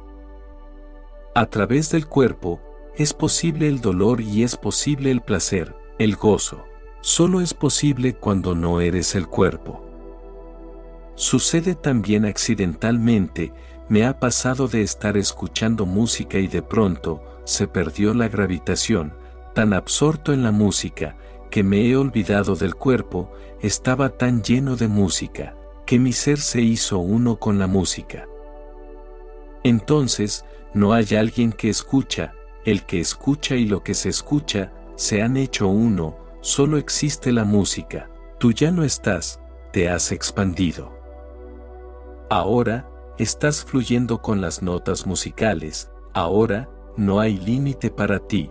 Las notas se están disolviendo en el vacío y tú también, te estás disolviendo en el vacío con ellas. El cuerpo es olvidado. Siempre que el cuerpo es olvidado, se desecha, sin saberlo, inconscientemente, y te sucede el gozo. Con el tantra y el yoga, puedes hacerlo metódicamente, entonces no es un accidente, entonces tú tienes control de ellos, entonces no te está sucediendo, entonces tienes la llave en tus manos y puedes abrir la puerta cuando quieras. O puedes abrir la puerta para siempre y tirar la llave, no hay necesidad de volver a cerrar la puerta. El gozo sucede también en la vida corriente, pero no sabes cómo sucede, sucede siempre, cuando no eres el cuerpo, recuerda esto.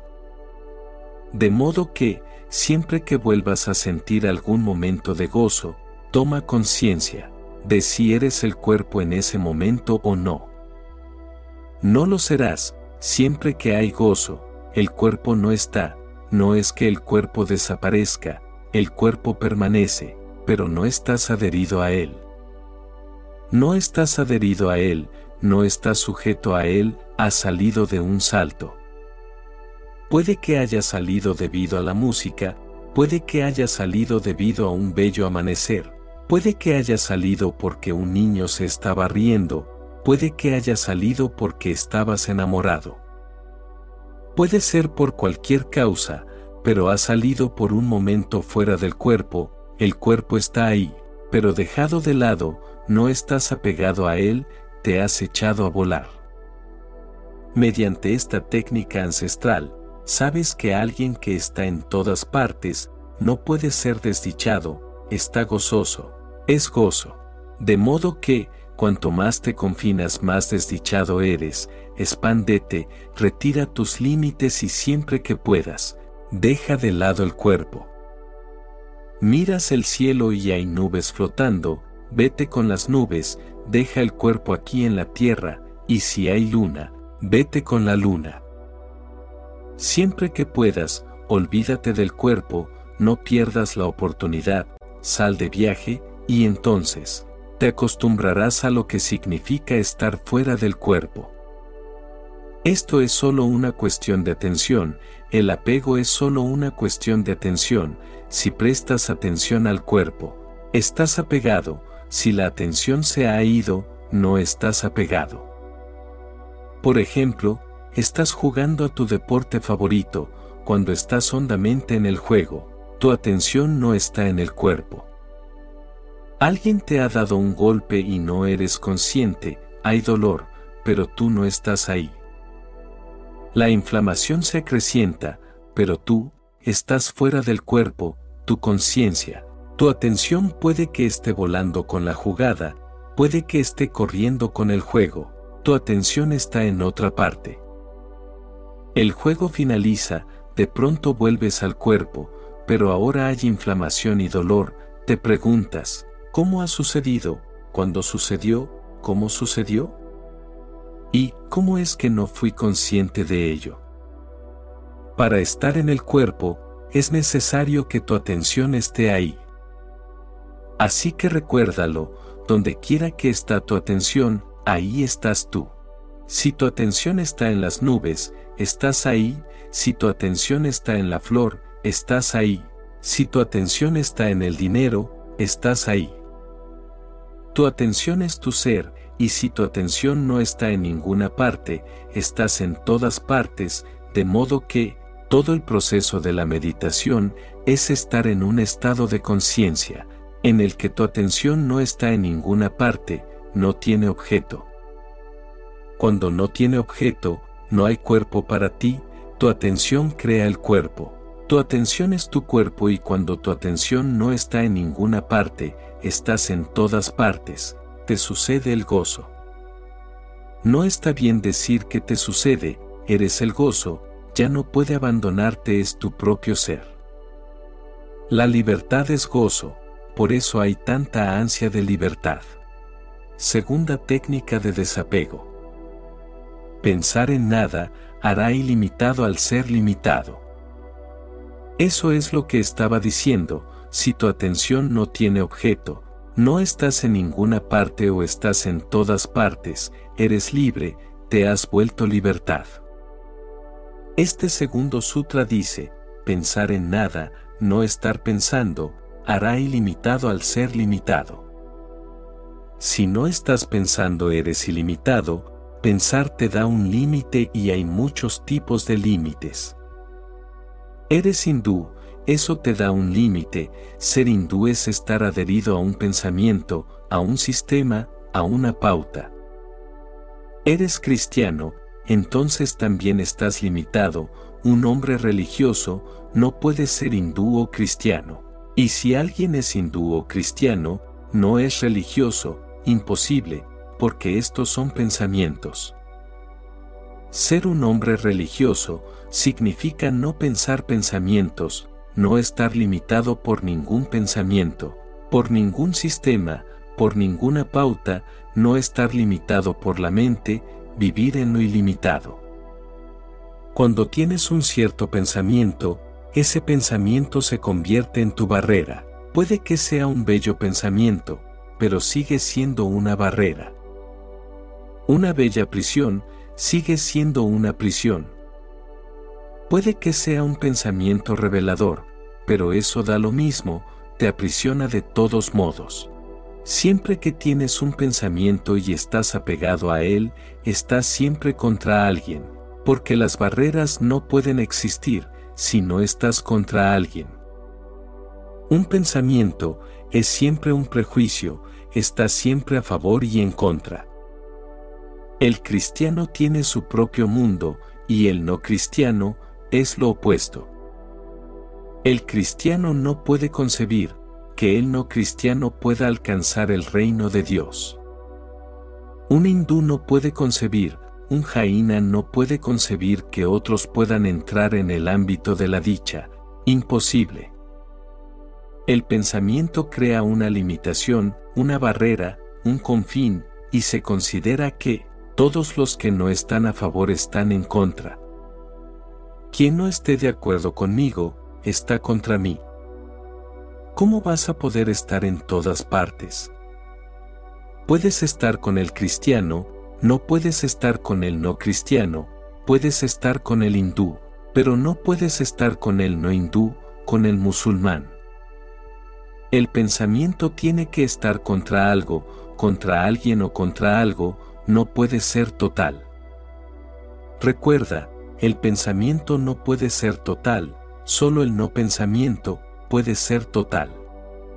Segundo, el pensamiento es siempre de la mente, es siempre un producto derivado de la mente, es tu actitud, tu especulación, tu prejuicio. Es tu reacción, tu formulación, tu concepto, tu filosofía, pero no es la existencia misma. Es algo acerca de la existencia, no es la existencia misma. Hay una flor, puedes decir algo sobre ella.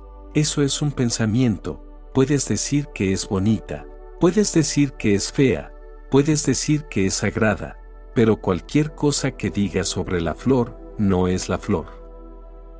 La flor existe sin tus pensamientos y siempre que estás pensando algo sobre la flor, estás creando una barrera entre tú y la flor. La flor no necesita tus pensamientos, existe.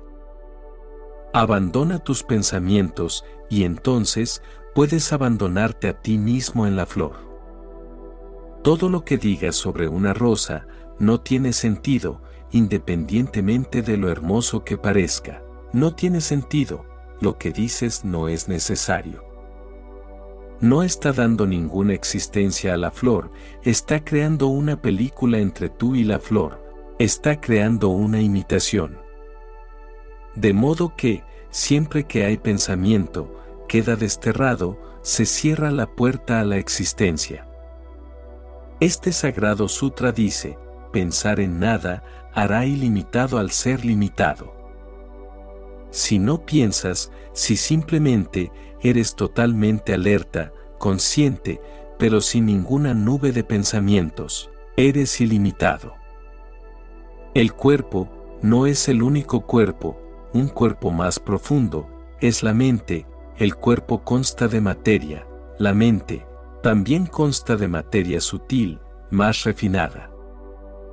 El cuerpo es la capa externa, la mente es la capa interna y es fácil estar desapegado del cuerpo. Es más difícil estar desapegado de la mente, porque con la mente sientes que eres más tú mismo. Si alguna persona te dice que le parece que tu cuerpo está enfermo, no te sientes ofendido. No estás tan apegado, está un poco aparte de ti. Pero, si te dice que tu mente parece estar enferma, te sientes ofendido, te ha insultado, esto significa que, de la mente estás más cerca. Si alguien dice algo sobre tu cuerpo, lo puedes tolerar, si alguien dice algo sobre tu mente, es imposible tolerarlo, porque te has apegado más profundo.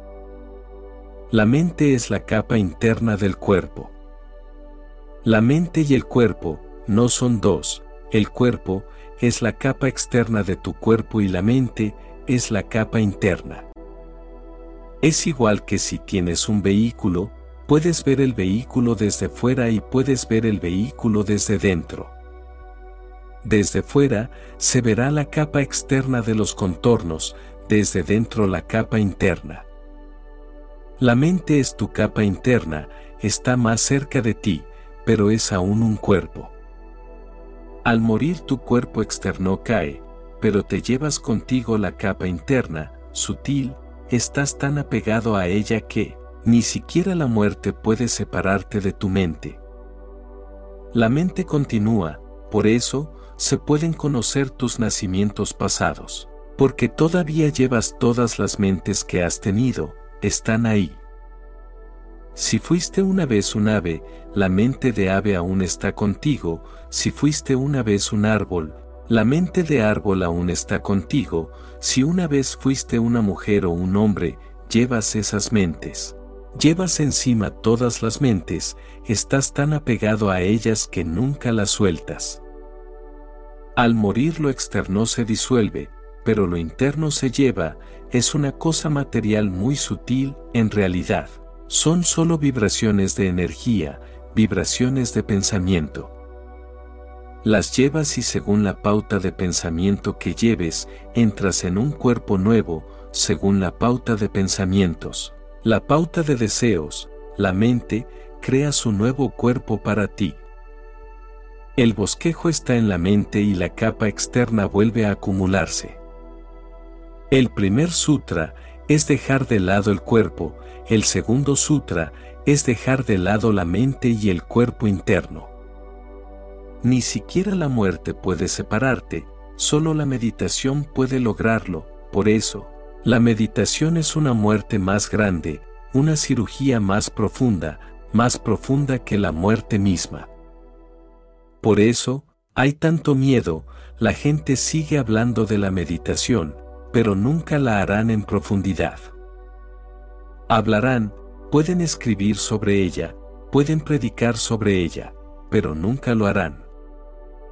Existe un miedo profundo con respecto a la meditación y el miedo es a la muerte. Los que hacen meditación, un día u otro llegan a un punto en que se asustan, se echan atrás. Dicen, ya no podemos entrar más, es imposible. Llega un punto en el que uno siente que se está muriendo, y ese punto es de una muerte más profunda que cualquier muerte, porque ahora se está separando lo más íntimo, la identidad más íntima está siendo eliminada. Uno siente que se está muriendo, uno siente que ahora está entrando en la no existencia. Se abre un profundo abismo, se abre un vacío infinito, uno se asusta y vuelve corriendo a aferrarse al cuerpo, para no ser lanzado, porque la tierra se está moviendo bajo sus pies, está desapareciendo. Se está abriendo un valle, una nada, de modo que, incluso si lo intenta, la gente siempre lo hace superficialmente, juegan con la meditación. Inconscientemente, se dan cuenta de que, si profundizan, dejarán de ser, y eso, es cierto, el miedo es verdadero, no volverás a ser tú mismo. Una vez que hayas conocido ese abismo, ese vacío, no volverá a ser el mismo. Vuelves, pero has resucitado, eres un ser nuevo, el de antes ha desaparecido. No puedes encontrar ni rastros de él, de donde ha ido. El de antes era la identidad con la mente, Ahora no puedes estar identificado con la mente. Ahora puedes usar la mente, puedes usar el cuerpo, pero se han vuelto instrumentos. Estás por encima de ellos. Todo lo que hagas, lo puedes hacer, pero no eres uno con ellos. Es toda libertad, pero esto solo puede suceder cuando estés pensando en nada. Esto es muy paradójico, pensar en nada. Tal vez te preguntes, puedo pensar en cosas, ¿cómo voy a pensar en nada? ¿Qué significa este nada? ¿Y cómo puedo pensar en ello? Siempre que piensas en algo, se vuelve una cosa, se vuelve un objeto, se vuelve un pensamiento y los pensamientos son cosas. ¿Cómo vas a pensar en nada? No puedes, pero en el esfuerzo mismo, el esfuerzo por pensar en nada, el pensamiento se perderá, el pensamiento se disolverá. Desde la antigüedad, se han utilizado los koans del Zen, los maestros Zen, dan un enigma absurdo al buscador, para que piense en él, y es algo que no puede ser pensado. Se da a sabiendas, para parar el pensamiento, por ejemplo, le dicen al buscador, Vete a descubrir cuál es tu rostro original, el rostro que tenías cuando no habías nacido. No pienses en este rostro que tienes y piensa en el rostro que tenías antes del nacimiento. ¿Cómo vas a pensar en él? No había rostro antes del nacimiento, el rostro llega con el nacimiento. El rostro forma parte del cuerpo, tú no tienes rostro, solo el cuerpo tiene rostro. Cierra los ojos y no tienes rostro. Conoces tu rostro gracias al espejo, no lo has visto tú mismo, y no puedes verlo, de modo que, como va uno a pensar en el rostro original? Pero uno lo puede intentar, el esfuerzo mismo ayudará. El buscador lo intentará y lo intentará, aunque es imposible, irá una y otra vez al maestro preguntando, ¿es este el rostro original? Y antes de que se lo diga al maestro, el maestro dice es erróneo, todo lo que traiga será erróneo. Durante meses seguidos, el buscador va una y otra vez, encuentra algo, imagina algo y ve el rostro. ¿Es así el rostro original? Y el maestro dice no, y todas las veces, es no, de modo que, poco a poco, se va desconcertando más y más, no puede pensar lo intenta y lo intenta, pero fracasa. Ese fracaso es lo básico, un día llega a un fracaso total, todo pensamiento cesa, en ese fracaso total, llega a caer en la cuenta de que el rostro original no puede pensarse. El pensamiento cesa y siempre que esta última vez le sucede a un buscador, cuando va al maestro, el maestro dice, ya no hay necesidad, veo el rostro original.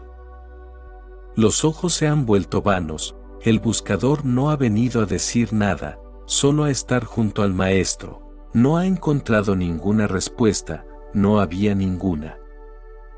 Ha venido por primera vez, sin respuesta. No hay respuesta, viene en silencio, siempre que venía, tenía alguna respuesta. La mente estaba ahí, el pensamiento estaba ahí, estaba limitado por ese pensamiento. Había encontrado o imaginado algún rostro, estaba limitado por ese rostro. Ahora se ha vuelto original, ahora no hay ningún límite, ahora no tiene ningún rostro, ninguna idea, ningún pensamiento, ha venido sin ninguna mente. Este es el estado de no mente, en este estado de no mente, el ser limitado se vuelve ilimitado, los límites se disuelven, de pronto, estás en todas partes, de pronto, eres todo el mundo, de pronto, estás en el árbol, en la piedra, en el cielo, en el amigo y el enemigo, de pronto, estás en todas partes. La existencia entera se ha vuelto un espejo, estás en todas partes reflejado.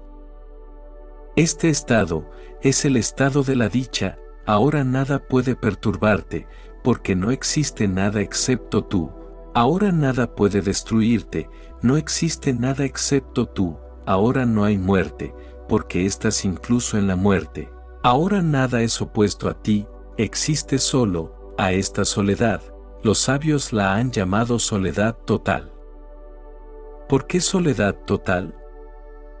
Porque todo está involucrado, absorbido, se ha vuelto tú. Puedes expresar este estado de dos maneras. Puedes decir, solo yo existo, soy el Dios, lo divino, la totalidad, todo ha venido a mí, todos los ríos se han disuelto en mi océano, existo solo, no existe nada más.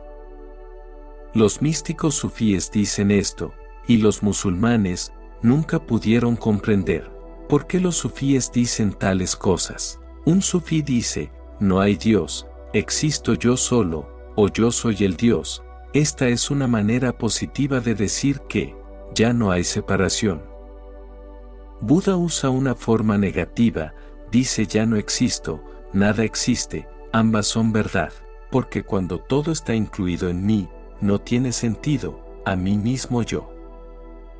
El yo siempre está opuesto al tú, yo siempre se opone al tú, tiene sentido en relación con tú.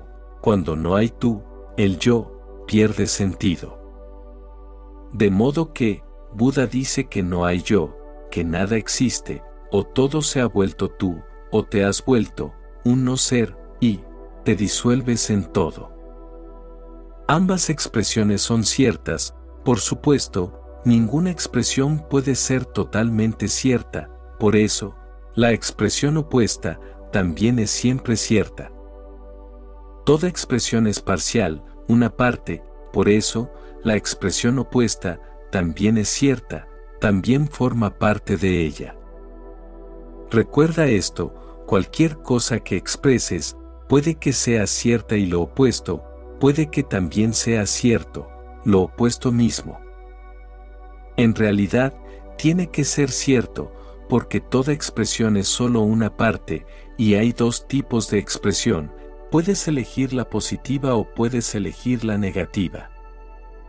Si eliges la positiva, la negativa parece falsa, no lo es, es complementaria, o se opone realmente a ella. De modo que, digas Brahma, la totalidad o digas Nirvana, la nada, es lo mismo. Ambas connotan la misma experiencia, y la experiencia es esta, pensando en nada, llegas a conocerla. Hay que comprender algunas cosas básicas sobre esta técnica. Una, al pensar que está separado de la existencia, pensar no es una relación, no es un puente, no es una comunicación, es una barrera.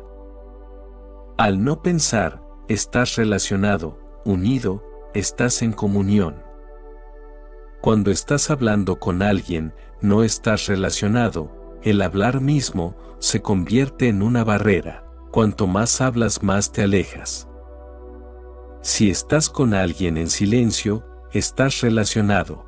Si el silencio es realmente profundo y no hay pensamientos en tu mente, y ambas mentes están totalmente silenciosas, sois uno.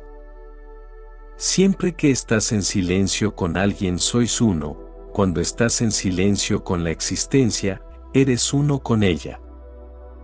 Esta técnica dice que, si estás en silencio con la existencia, sabrás que es Dios. Solo hay un diálogo con la existencia y es en silencio, si hablas con la existencia yerras, entonces, estás envuelto en tus propios pensamientos. Me gustaría sugerir que, pruebes esto como un experimento, pruébalo con cualquier cosa, incluso con un árbol. Permanece en silencio con él, siéntate debajo, apoya tu mano sobre él y guarda silencio. Entonces habrá una comunión, entrarás profundamente en el árbol y el árbol entrará profundamente en ti.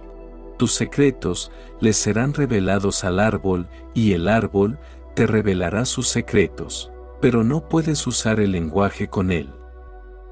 El árbol no conoce ningún lenguaje, como usas el lenguaje no puedes relacionarte con él, y el hombre ha perdido completamente el silencio. Ni siquiera estás silencioso, cuando no estás haciendo nada, la mente sigue haciendo esto o lo otro. Debido a esta constante charla interna, esta continua charla interna, no estás relacionado con nada ni siquiera estás relacionado con las personas que amas, porque esta charla continúa. Puede que estés sentado con tu mujer y estás charlando en tu propia mente, ella está charlando en su propia mente, los dos están parloteando. Están muy lejos el uno del otro, lejísimos, es como si uno estuviera en un polo y el otro en otro polo, con un espacio inmenso entre ellos. Entonces, sienten que no hay intimidad y entonces se echan la culpa el uno al otro. No me amas, esta no es realmente la cuestión, el amor no es posible, el amor es una flor del silencio, solo florece en silencio, porque florece en comunión. Si no puedes estar sin pensamientos, no puedes amar, y entonces es imposible estar en oración. Pero incluso si oramos, es charlar, para nosotros la oración, es solo un parloteo con Dios. Nos hemos habituado tanto a parlotear, que incluso, si vamos a la iglesia o al templo, continuamos parloteando también allí. Charlamos con Dios, hablamos con Dios, esto es una absoluta tontería. Dios, la existencia, no comprende tu lenguaje, la existencia, comprende solo un lenguaje, el del silencio. Y el silencio no es ni sánscrito, ni árabe, ni inglés, ni hindú, el silencio es universal, no le pertenece a nadie. Existen al menos cuatro mil lenguas en la tierra y todo el mundo está encerrado en su propia lengua. Si no conoces su lengua, no puedes relacionarte con él, no puedes relacionarte. Si no comprendo tu lengua y tú no comprendes la mía, no podemos relacionarnos, somos extraños. No podemos penetrar el uno en el otro, no podemos comprender, no podemos amar. Esto está sucediendo, tan solo, porque no conocemos un lenguaje universal básico, el silencio. En realidad, uno solo se relaciona mediante el silencio y si conoces el lenguaje del silencio, entonces puedes relacionarte con cualquier cosa, porque las piedras están en silencio, los árboles están en silencio, el cielo está en silencio. Es existencial, todo sabe lo que es el silencio, todo existe en el silencio. De modo que, ni siquiera con los seres humanos puedes tener una relación profunda, no puede haber intimidad. El lenguaje de las palabras lo destruye todo, meditación significa silencio, no pensar en nada, no pensar en absoluto, solo ser abierto, dispuesto, ansioso de relacionarte, acogedor, receptivo, amoroso, pero sin pensar en absoluto. Entonces, te sucederá el amor infinito y nunca dirás que nadie te ama, nunca lo dirás, nunca lo sentirás. Ahora, hagas lo que hagas, dirás esto y sentirás esto, puede que ni siquiera lo digas. Puedes fingir que alguien te ama, pero en el fondo sabes que no, incluso los amantes, siguen preguntándose el uno al otro, ¿me amas? De formas muy diferentes, siguen preguntándose continuamente. Todo el mundo está asustado, dudoso, inseguro, tratan de descubrir de muchas formas si alguien realmente los ama. Y nunca pueden estar seguros, porque su amante puede decir sí, te amo, pero eso no ofrecerá ninguna garantía. ¿Cómo vas a sentirte a gusto ¿cómo puedes saber si te está engañando o no? Puede probar, puede convencerte, puede convencerte intelectualmente, pero el corazón no estará convencido, de modo que los amantes siempre están en agonía. No pueden estar convencidos del hecho de que el otro los ama. ¿Cómo vas a estar convencido? En realidad, no hay manera de convencer por medio del lenguaje y estás preguntando por medio del lenguaje. Y mientras tu amante está ahí, tú estás parloteando en la mente, cuestionando, debatiendo. Nunca estarás convencido y siempre sentirás que no has sido amado, y esto se convierte en la más profunda desdicha. Y esto está sucediendo, no porque alguien no te ame, esto está sucediendo, porque estás encerrado entre paredes, estás cerrado en tus pensamientos. Nada puede entrar, no se puede entrar en los pensamientos, a no ser que los deseches. Si los desechamos, toda la existencia entra en ti. Este sutra dice, pensar en nada hará ilimitado al ser limitado. Te volverás ilimitado, te volverás entero, te volverás universal, estarás en todas partes y entonces hay gozo. Amada alma, estas sagradas herramientas son para que puedas ir más allá de los pensamientos, alerta, despierto, consciente, pero sin nubes de pensamientos, entonces serás gozo, serás dicha, serás alegría. Capítulo 3. El hábito de persistir. El hombre no es solamente su mente consciente, él también tiene el nivel inconsciente de la mente, nueve veces mayor que el consciente. No solamente eso, el hombre posee el cuerpo en el cual la mente existe.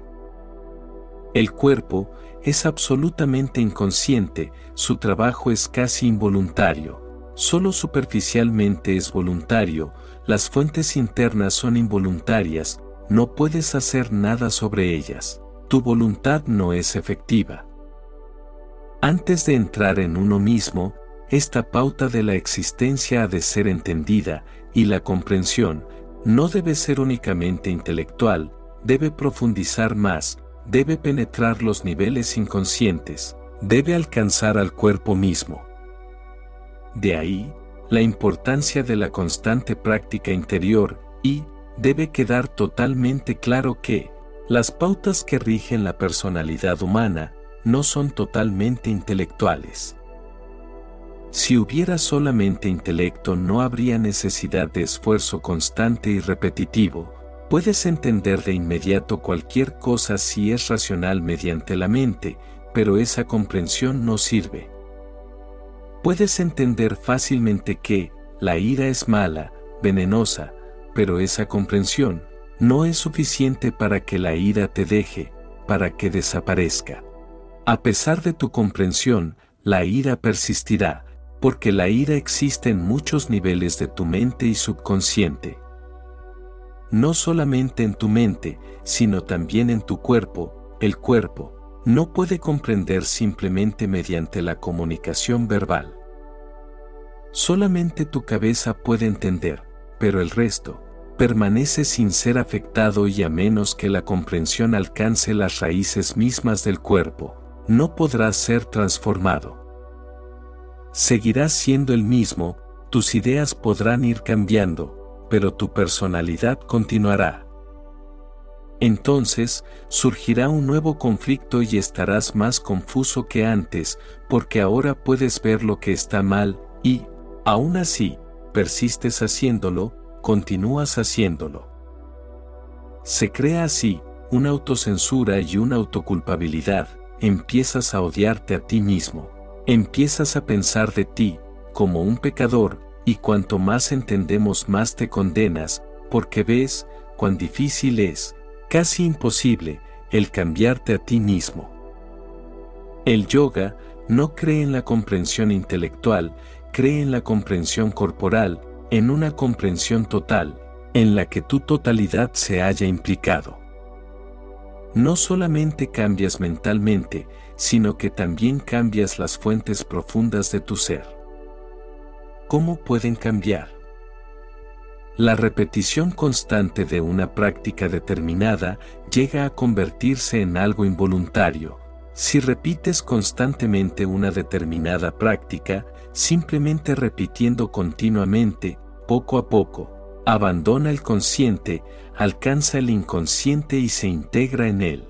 Una vez ha llegado a formar parte del inconsciente, empieza a funcionar desde esta profunda fuente. Todo puede llegar a convertirse en inconsciente si lo repites continuamente, por ejemplo, tu nombre ha sido repetido continuamente desde tu infancia, ahora no forma parte de tu consciente, se ha convertido en parte del inconsciente. Puedes estar durmiendo con 100 personas en una habitación si alguien entra, preguntando, ¿Benjamín, está Benjamín ahí? Las 99 personas que no tienen relación con este nombre seguirán durmiendo, no serán despertadas. Pero la persona que se llama Benjamín preguntará de repente, ¿quién me llama? ¿Por qué me molestas cuando duermo? Incluso durmiendo, él sabe que se llama Benjamín. ¿Cómo ha podido ese nombre calar tan hondo?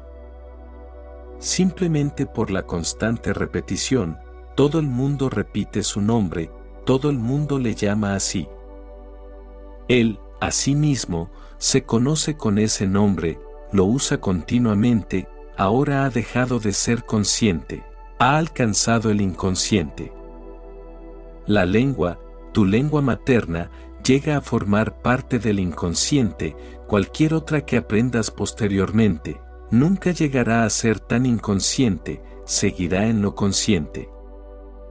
Por eso, tu lengua inconsciente seguirá afectando tu lengua consciente. Si un argentino habla inglés es diferente, si un francés habla inglés es diferente, si un musulmán habla inglés es diferente. La diferencia no reside en la lengua, la diferencia reside en sus pautas más profundas. Cada uno posee unas pautas diferentes, una pauta inconsciente. Eso le afecta, de modo que, cualquier cosa que aprendas posteriormente se verá afectada por tu lengua materna. Y si caes en la inconsciencia, entonces, solamente tu lengua materna podrá penetrar en ella. Recuerdo en mi primer viaje a California, en Estados Unidos, había un hombre de Argentina que estuvo en este país durante 50 años o incluso más.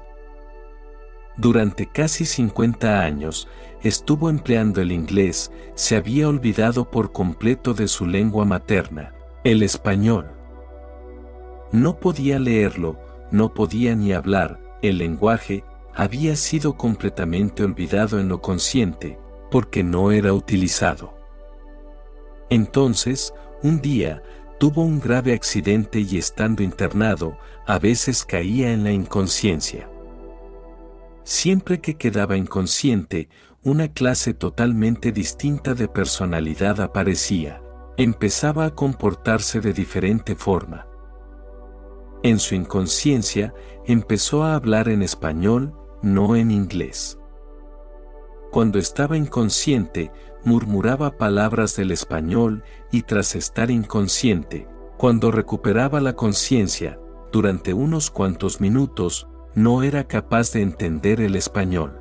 En la infancia, la constante repetición alcanza una profundidad mayor, porque el niño no posee realmente una conciencia, tiene más del inconsciente, justo en la superficie, todo penetra en el inconsciente. Al ir aprendiendo, al ir siendo educado, el consciente se convierte en una gruesa capa, entonces, cada vez, menos y menos, penetra hacia el inconsciente. Los psicólogos afirman que casi el 50% de tu aprendizaje ha finalizado en torno a los 7 años de edad. En el séptimo año de tu vida, casi has conocido ya la mitad de todo aquello que vas a saber. La mitad de tu educación ha finalizado, y esta mitad se convertirá en la base.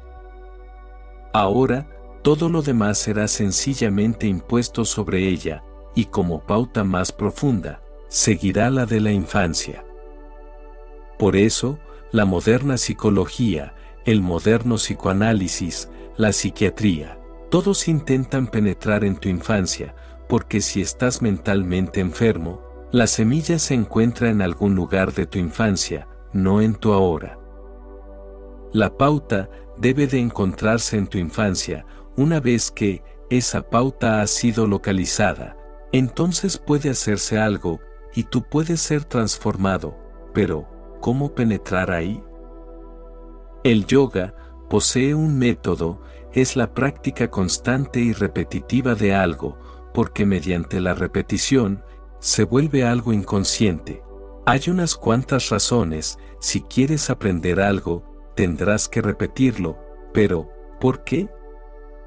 Cuando era niño, me gustaba memorizar, y he descubierto que, si lees una poesía, una sola vez, puede que recuerdes algunas palabras de aquí y de allí, pero si la lees dos veces, tres veces, muchas más veces, entonces serás capaz de recordar líneas y párrafos.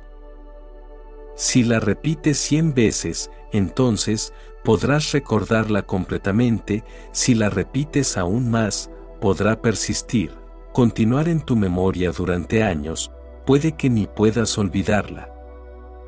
¿Qué es lo que ocurre?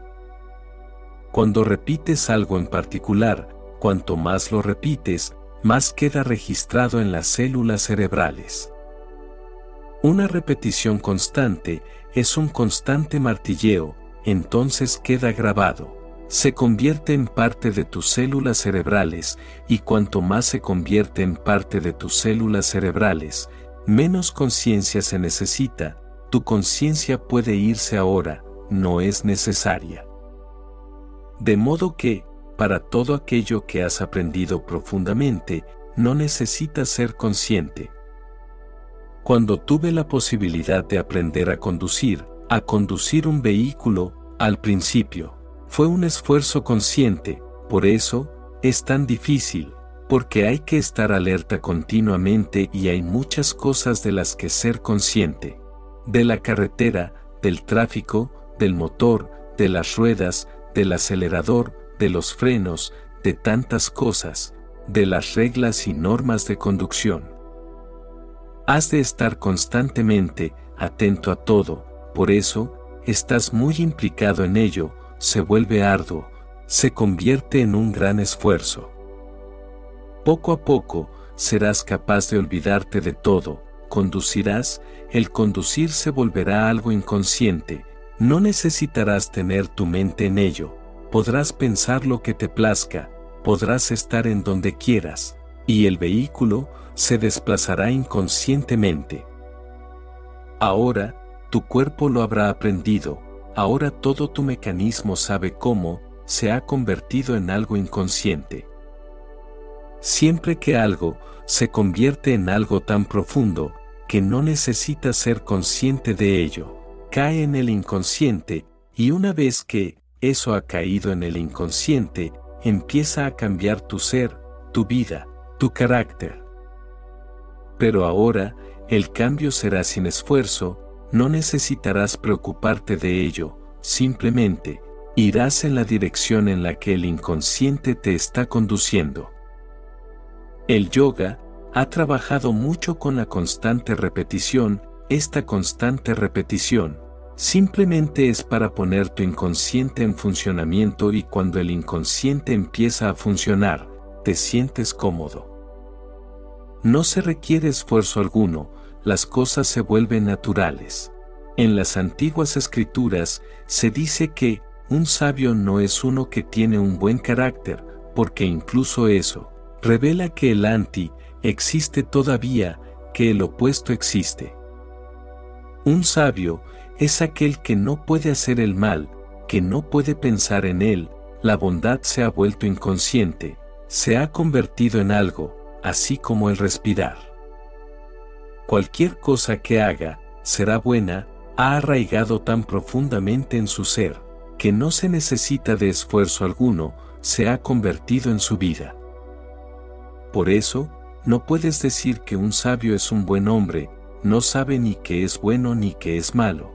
Ahora no hay conflicto, lo bueno ha penetrado tan profundamente que, no hay necesidad de ser consciente de ello.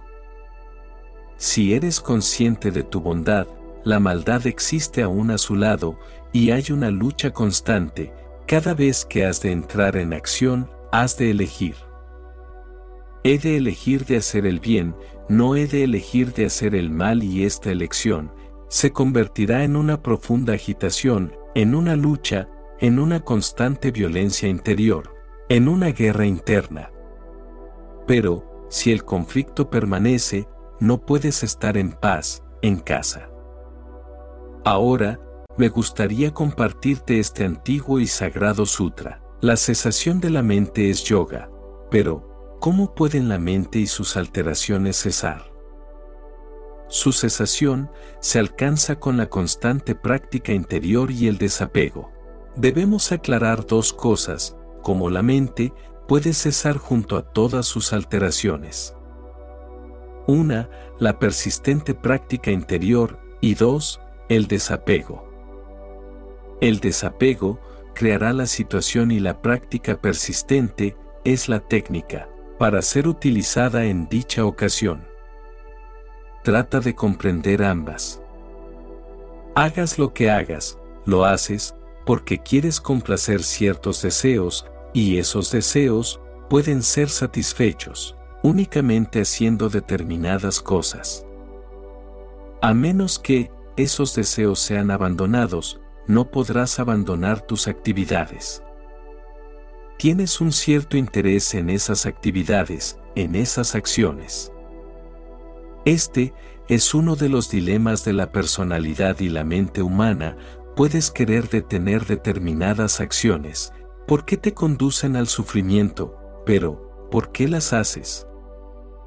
Los haces porque tienes ciertos deseos y esos deseos no pueden ser satisfechos sin ejecutarlas. De modo que, hay dos cosas. Una, has de hacer determinadas cosas, por ejemplo, la ira. ¿Por qué te enfadas? Te enfadas solamente cuando de alguna forma, en algún lugar, alguien crea un impedimento. Vas a lograr algo y alguien crea un impedimento, lo que deseabas es obstruido, te enfadas. Puedes enfadarte incluso con los objetos. Si estás en movimiento y tratas de alcanzar algo inmediatamente y tu mascota se interpone en tu camino, te enfadas con la mascota. Tratas de ingresar a tu vehículo y la llave no actúa, te enfadas con el vehículo, es absurdo, porque enfadarse con las cosas es una tontería. Cualquier cosa que cree desaceleración, cualquier clase de impedimento, genera ira. Tienes el deseo de llegar, de hacer, de alcanzar algo, todo aquello que se interpone entre tú y tu deseo, parece ser tu enemigo, quieres destruirlo. Esto es, lo que la ira significa, quieres destruir los impedimentos, pero la ira lleva al sufrimiento. La ira se convierte en una enfermedad, así que, no quieres enfadarte, pero, ¿cómo vas a deshacerte de la ira? Si tienes deseos, metas. Si tienes deseos y metas, entonces, seguro que la ira estará allí, porque la vida es complicada. No estás solo en esta tierra, millones de personas se empeñan en favor de sus deseos. Se entrecruzan unos con otros, interfieren en los caminos de los demás. Si tienes deseos, entonces la ira estará ahí, la frustración estará ahí, la violencia estará ahí. Tu mente querrá acabar con todo aquello que se interponga en su camino. Esta actitud de querer destruir los impedimentos es la ira, pero la ira crea sufrimiento, por eso, no deseas estar enfadado. Pero, el simple deseo de no querer enfadarte no te servirá de mucha ayuda, porque la ira es parte de una pauta mayor, de una mente que desea, de una mente que tiene metas, de una mente que desea llegar a algún sitio. No puedes deshacerte de la ira, por esto, lo primero es no desear, entonces, has acabado con la mitad de posibilidades de que surja la ira, la base ha sido abandonada. Pero entonces, no es obligado que la ira desaparezca, porque te has estado enfadando durante muchos años. Se ha convertido en un hábito profundamente arraigado. Puedes abandonar los deseos, pero la ira persistirá, no será tan poderosa, pero persistirá, porque ahora es un hábito, se ha convertido en un hábito inconsciente. Durante muchas, muchas vidas, has estado cargando con ella, se ha convertido en tu herencia, está en tus células, el cuerpo la ha absorbido, ahora es química y fisiológica. Con abandonar simplemente tus deseos, tu cuerpo no cambiará su pauta, esa pauta es muy antigua, también tendrás que cambiar esa pauta. Para ese cambio, es necesario la práctica repetitiva. Simplemente, para cambiar el mecanismo interno, se necesitará la práctica repetitiva, un reacondicionamiento de las pautas cuerpo-mente.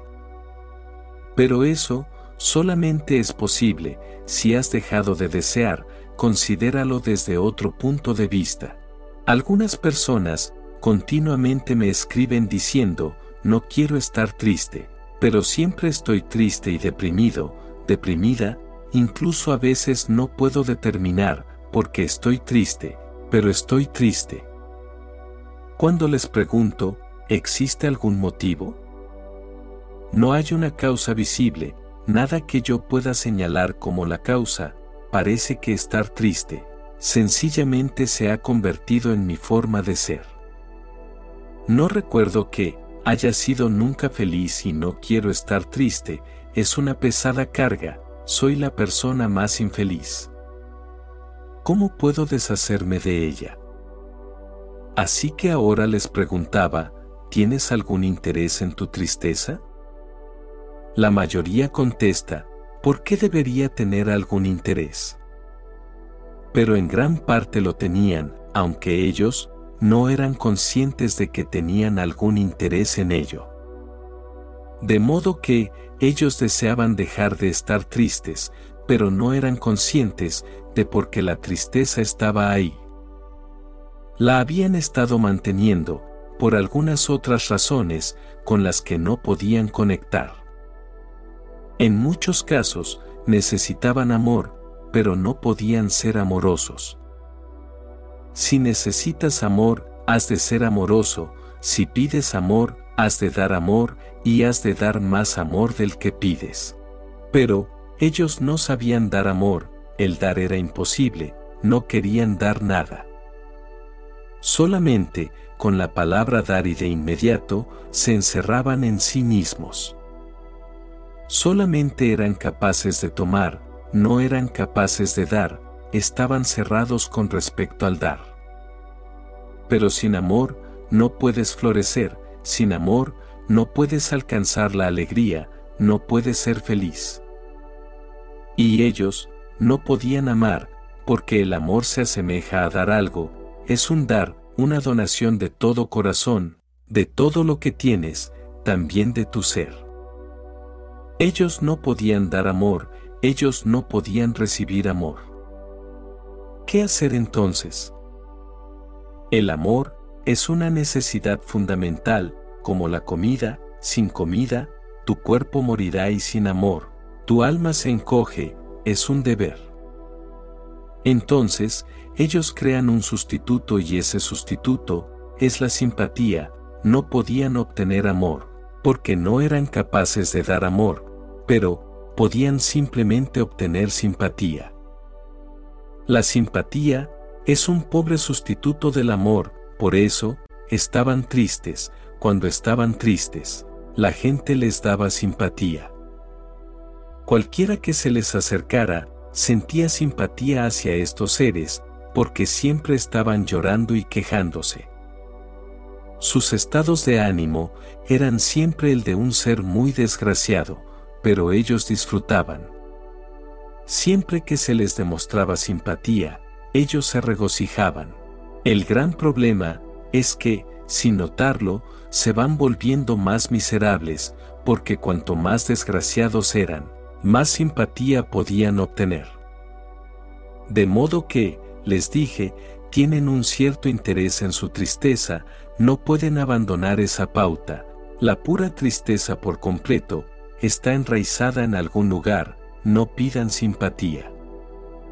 Pero, solamente puedes dejar de pedir simpatía cuando empiezas a dar amor porque es un sustituto. Y una vez empiezas a dar amor, el amor empezará a surgir en ti, entonces serás feliz, entonces se habrá creado una pauta diferente. La mayoría de los seres tienen muchos intereses creados en su sufrimiento, también en su angustia, también en su enfermedad, y luego, siguen diciendo, no queremos, no queremos enfadarnos, no queremos ser esto y eso otro.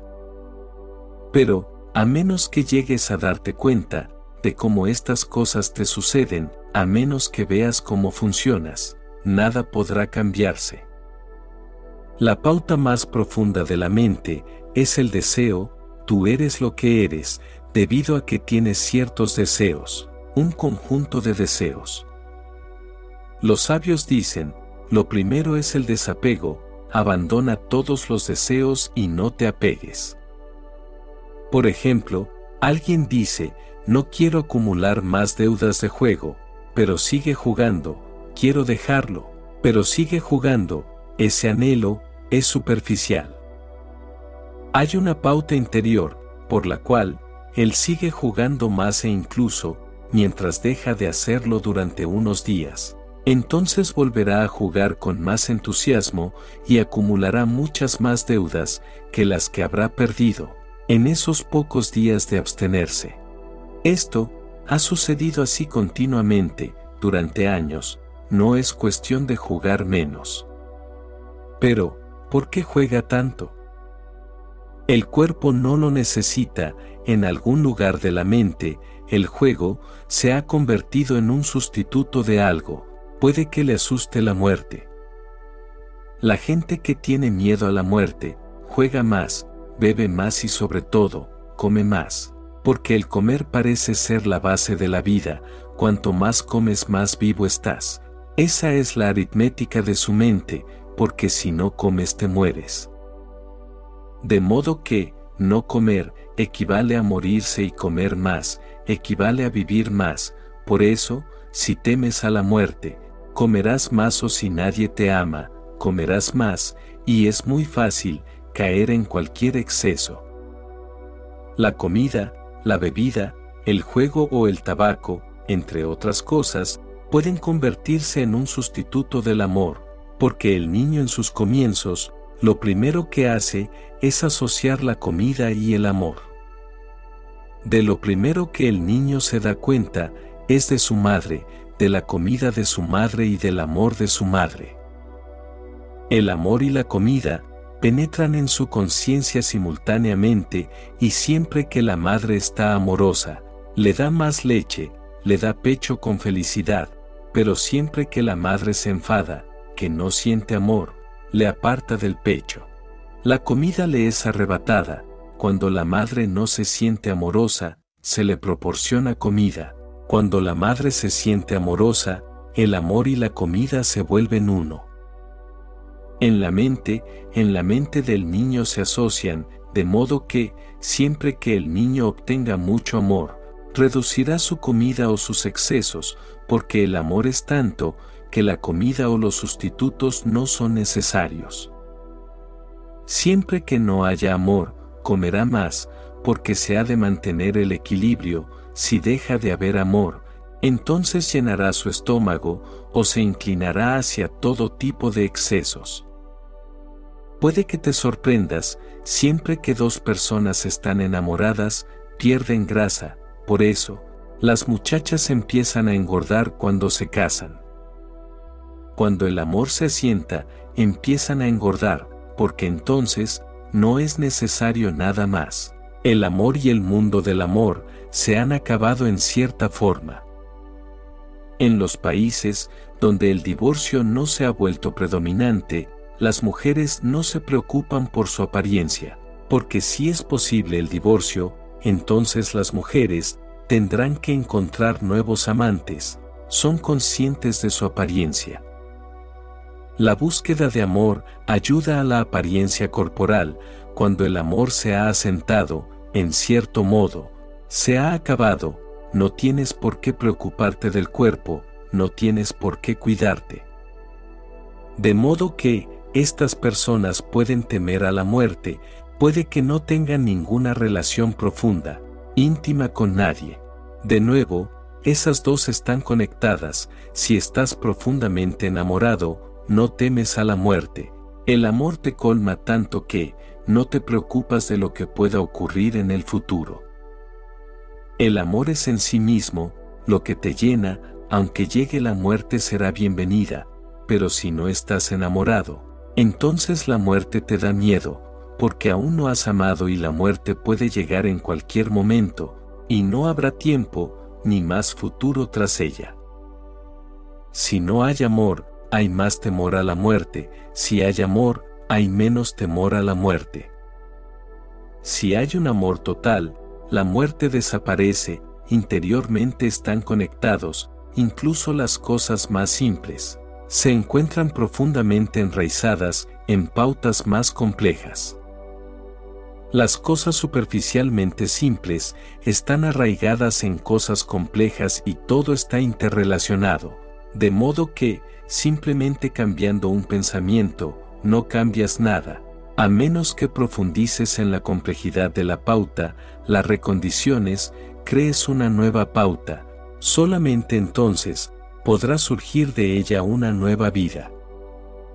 Por eso, han de hacerse esas dos cosas, desapego, desapego con todo. Esto no quiere decir que debas dejar de disfrutar. Esta confusión está ahí y el yoga ha sido mal interpretado en muchas maneras. Una es esta, parece que el yoga está diciendo que mueras a la vida, porque el desapego significa que no has de desear nada. Si no deseas nada, si no estás apegado a nada, si no amas nada, entonces solamente serás un cadáver. No, ese no es su significado. Desapego significa no dependas de nada, y no hagas que tu vida y tu felicidad dependan de nada, que prefieras. Es correcto, que te apegues, no es correcto. Cuando digo que tener preferencias es correcto, quiero decir que puedes tener preferencias, que has de tener preferencias. Si hay muchas personas aquí, has de amar a alguien, has de elegir a alguien, has de sentirte amistoso con alguien. Ten preferencia por alguien, pero no te apegues a él, pero, ¿cuál es la diferencia? Si te apegas, entonces se convierte en una obsesión, si no tienes a la persona, te sientes infeliz. Si no estás con la persona, te sientes desgraciado. El apego es una enfermedad de tal calibre que, si no tienes a la persona contigo, te sientes desgraciado y si la persona está ahí, te sientes indiferente. Entonces está bien, entonces la tienes asegurada. Si la persona está allí, va bien, nada más que eso, si la persona no está ahí, entonces sufres. Esto es el apego. Tener preferencias es exactamente lo inverso, si la persona no está ahí, tú estás bien, si la persona está ahí, te sientes feliz, agradecido, si la persona está contigo, no la tomas como algo seguro, eres feliz, disfrutas, lo celebras. Pero si la persona no está contigo, tú estás bien, no exiges, no te obsesionas. Cuando despertamos a la verdad, podemos estar solos y ser felices, hubiéramos preferido que esa persona estuviera con nosotros, pero no es una obsesión. Recuerda, el tener preferencias es correcto, el apego es una enfermedad. El hombre que vive teniendo preferencias vive inmerso en una profunda alegría. A ese hombre no puedes hacerle desgraciado, solamente puedes hacerle feliz, más feliz, pero no puedes hacerlo desgraciado, y una persona que vive apegada, no puedes hacerla feliz, solamente la puedes hacer más desgraciada. Y todos sabemos esto, lo sabemos muy bien. Si un amigo está contigo, no te alegra demasiado, pero si tu amigo no está contigo, lo echas de menos. Si posees riquezas, no eres feliz, si eres pobre, serás un desgraciado, si estás sano, nunca te sientes agradecido. Si estás sano, nunca te sientes agradecido a la existencia, pero si estás enfermo, condenas a toda la vida y a la existencia. No hay nada que tenga un significado y Dios no existe en ese momento. Incluso, un simple dolor de cabeza es suficiente para acabar con todos los dioses, pero cuando estás feliz y sano, nunca sientes que has de inclinarte un momento en tu hogar para dar gracias. Me siento feliz y estoy sano, y no me lo merezco, esos son solo regalos tuyos. Hace muchos años, escuché una historia muy interesante que, me gustaría compartirte. Un hombre, estaba en New York, Estados Unidos, limpiando los vidrios de uno de los primeros rascacielos de esa ciudad. Entonces su arnés se soltó y estaba a punto de caer a un destino fatal. No era un hombre religioso, pero repentinamente, a las puertas de la muerte, empezó a gritar, Dios por favor sálvame, ayúdame. Desde hoy en adelante rezaré y cumpliré con todo aquello que marcan las escrituras. Mientras estaba diciendo Dios ayúdame, pudo agarrarse de una tubería de desagüe, que yacía a un lado del edificio. Cuando la tenía agarrada y estaba llegando a una posición segura, se sintió relajado y dijo, ahora está bien, no te preocupes. Entonces, le dijo de nuevo a Dios, no has de preocuparte, ahora estoy a salvo. De repente, la tubería se rompió y cayó de nuevo, de modo que dijo, no eres capaz de entender una pequeña broma. Pero así, es como funcionan nuestras mentes, el apego te hará más y más desgraciado, el preferir, te hará más y más feliz. Los sabios, están contra el apego, no contra el tener preferencias, todo el mundo ha de tener preferencias. Puede gustarte una comida y no gustarte otra, pero esto es solamente una preferencia. Cuando te vuelves un ser consciente, si no dispones de la comida que te gusta, entonces elegirás la comida disponible y serás feliz, porque sabes que la elegida no está disponible y que has de disfrutar con cualquier cosa de la que dispongas, no te vas a quejar, ni llorarás, aceptarás la vida tal y como se te presenta. Pero, una persona que se encuentra totalmente apegada a todo, nunca disfruta de nada, y siempre echa cosas en falta, toda su vida, se convierte en un continuo sufrimiento. Si no estás apegado, estás libre, posees mucha energía, no dependes de nada, eres independiente, y esta energía puede dedicarse al esfuerzo interior. Puede convertirse en una práctica, esto es luchar contra la vieja y habitual pauta. Cada religión ha desarrollado muchas clases de prácticas, pero su base es este sutra de la sabiduría universal, utilizada por los maestros y seres iluminados desde la antigüedad. Por ejemplo, el maestro le sugería al discípulo lo siguiente, siempre que te vayas a enfadar, haz de esto, una práctica constante, antes de sumirte en la ira, a cinco profundas respiraciones. Una práctica simple, sin relación aparente con la ira, y uno se puede reír pensando, ¿cómo va eso a ayudar? Pero ayudará. Recuerda esta poderosa técnica siempre que sientas que la ira se está aproximando, antes de expresarla, inhala y exhala profundamente, cinco veces. ¿Qué es lo que hará? Hará muchas cosas, la ira solo puede existir si eres inconsciente, y este es un esfuerzo consciente. Justo antes de enfadarte, respira, inspira y expira de forma consciente, cinco veces. Esto pondrá tu mente en alerta, y al estar alerta, la ira no puede penetrar. No solamente hará que tu mente esté alerta, sino que hará que tu cuerpo también esté alerta, porque al haber más oxígeno en el cuerpo, el cuerpo está más alerta.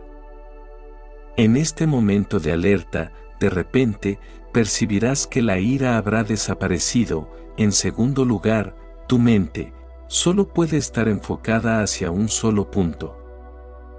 La mente no puede pensar dos cosas simultáneamente, para la mente es imposible, puede pasar de una a otra, muy rápidamente, pero en la mente, no puede haber dos focos de forma simultánea, solo uno cada vez.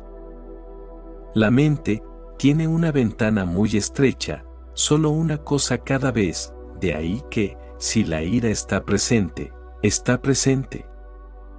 Si inhalas y exhalas cinco veces, la mente de repente se focalizará en la respiración. Ahora, se estará moviendo en una dirección diferente e incluso, aunque vuelvas a ir hacia la ira, no serás de nuevo el mismo, porque el instante habrá pasado. Mi abuelo, ya desde muy pequeño, me inculcaba que siempre que me enojara, esperara 24 horas y luego hiciera lo que quisiera. Incluso, si quería maltratar a alguien, antes debía esperar 24 horas.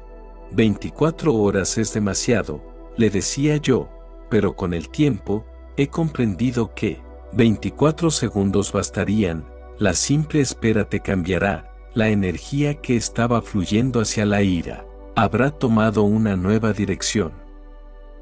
Es la misma energía, puede convertirse en ira, puede convertirse en compasión, simplemente dale la oportunidad. Por eso, las antiguas escrituras dicen, si un buen pensamiento llega a tu mente, no lo pospongas, ejecútalo de inmediato, y si un mal pensamiento llega a tu mente, posponlo, nunca lo ejecutes de inmediato.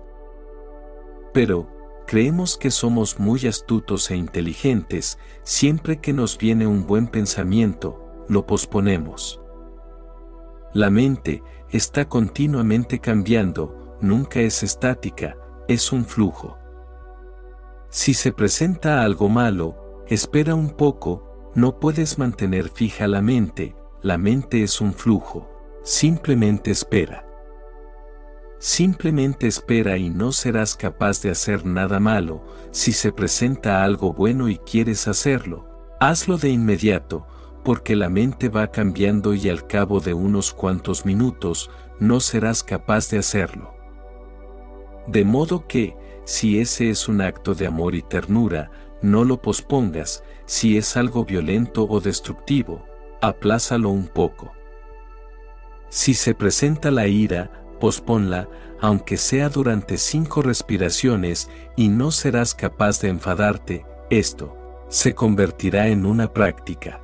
Cada vez que surja la ira, respira primero cinco veces, inhalando y exhalando. Entonces serás libre de enojarte, hazlo siempre, se convertirá en un hábito, no tendrás ni que pensar en ello. En el instante en el que surge la ira, de inmediato, tu maquinaria empieza a respirar rápida y profundamente, al cabo de unos años, será prácticamente imposible para ti enfadarte, no serás capaz de enfadarte. Cualquier práctica, cualquier esfuerzo consciente puede cambiar tus antiguas pautas. Este no es un trabajo que pueda realizarse inmediatamente, llevará tiempo, porque has creado tu pauta de hábitos, durante muchas, muchas vidas. Incluso, en una sola vida, no podrás cambiarlo, es demasiado pronto. Mucha gente comienza a meditar e inmediatamente pregunta, ¿cuándo nos pasará? Yo les digo, pronto. Y ellos preguntan, ¿qué quieres decir con pronto? Porque se nos ha dicho pronto durante muchos años. Aunque suceda en una vida, es pronto, siempre que sucede, sucede antes de tiempo, porque has creado esa pauta, durante muchas vidas. Ha de ser destruida, regenerada, de modo que, cualquier espacio de tiempo, incluso vidas, no es demasiado tarde. Su cesación se alcanza con la constante práctica interior y el desapego. Debo decir que, de esos dos, el primero es el esfuerzo, por estar asentado en uno mismo. La esencia es estar centrado en uno mismo. Suceda lo que suceda, no has de moverte inmediatamente, primero has de centrarte en ti mismo y desde ese estado centrado, has de mirar a tu alrededor y luego decidir. Alguien te insulta y te sientes empujado por su insulto, te has movido sin consultar con tu centro. Te has movido por haber, ni por un solo instante, regresado a tu centro y luego movido. El esfuerzo consciente quiere decir, antes de que vaya hacia afuera, has de ir hacia adentro. El primer movimiento ha de ser hacia mi centro, primero he de estar en contacto con mi centro, luego, centrado, observaré la situación y decidiré. Esto es un fenómeno enorme y transformador. Una vez que estás centrado en tu interior, todo parece diferente, la perspectiva cambia, puede que no te parezca un insulto. El hombre puede parecerte tonto o si estás realmente centrado, puedes llegar a descubrir que está en lo cierto. Esto no es un insulto, no ha dicho nada malo. Así que, si alguien está diciendo cosas sobre ti, puede que esté mintiendo, pero fíjate otra vez, cuando estás centrado, puedes mirarte a ti mismo desapasionadamente. Recuerda que la práctica interior es el esfuerzo por estar firmemente asentado en uno mismo. Antes de entrar en acción, antes de hacer cualquier cosa, ve hacia dentro de ti mismo. Primero, asiéntate ahí, incluso durante un solo instante y tu acción será completamente distinta. No podrás seguir la misma pauta inconsciente de antes, será algo nuevo, será una respuesta viva. Sencillamente inténtalo, siempre que presientas que vas a hacer algo o entrar en acción, ve primero hacia adentro, porque cualquier cosa que hayas estado haciendo hasta ahora ha sido mecánica, como la de un autómata, sigues haciéndolo continuamente, como en un círculo repetitivo. En un seminario al que asistí en mi adolescencia, sugerían que debíamos tomar nota durante 30 días, desde la mañana hasta la noche, y luego de esos 30 días, seríamos capaces de ver la mecanicidad de nuestras acciones. La mayoría, pudimos comprobar que estábamos actuando como una máquina no éramos conscientes, las respuestas estaban muertas, todo lo que hacíamos era predecible y al estudiar con detalle lo escrito, pude descifrar la pauta que hoy describo. Cada lunes me entristecía, cada domingo me sentía morir, cada sábado estaba alegre o por la mañana me sentía bien, por la tarde estaba un poco amargado y por la noche, estaba en contra del mundo entero. Deberías hacer tú mismo la prueba, puede que veas la pauta. Una vez que hayas visto la pauta, podrás observar que estás funcionando como un robot y ser un robot es sufrir. Has de ser consciente, no una cosa mecánica. Un sabio solía decir, el hombre tal como es, es una máquina. Te conviertes en hombre solamente cuando te vuelves consciente, y este constante esfuerzo por asentarte en ti mismo te hará consciente, te hará no mecánico, te hará impredecible, te hará libre. Entonces, alguien podrá insultarte y, aún así, podrás reír, nunca antes habías reído. Alguien podrá insultarte y podrás sentir amor hacia ese hombre, nunca antes lo habías sentido. Alguien podrá insultarte y podrás sentir agradecimiento hacia él, algo nuevo están haciendo ahora, estás creando un ser consciente en tu interior.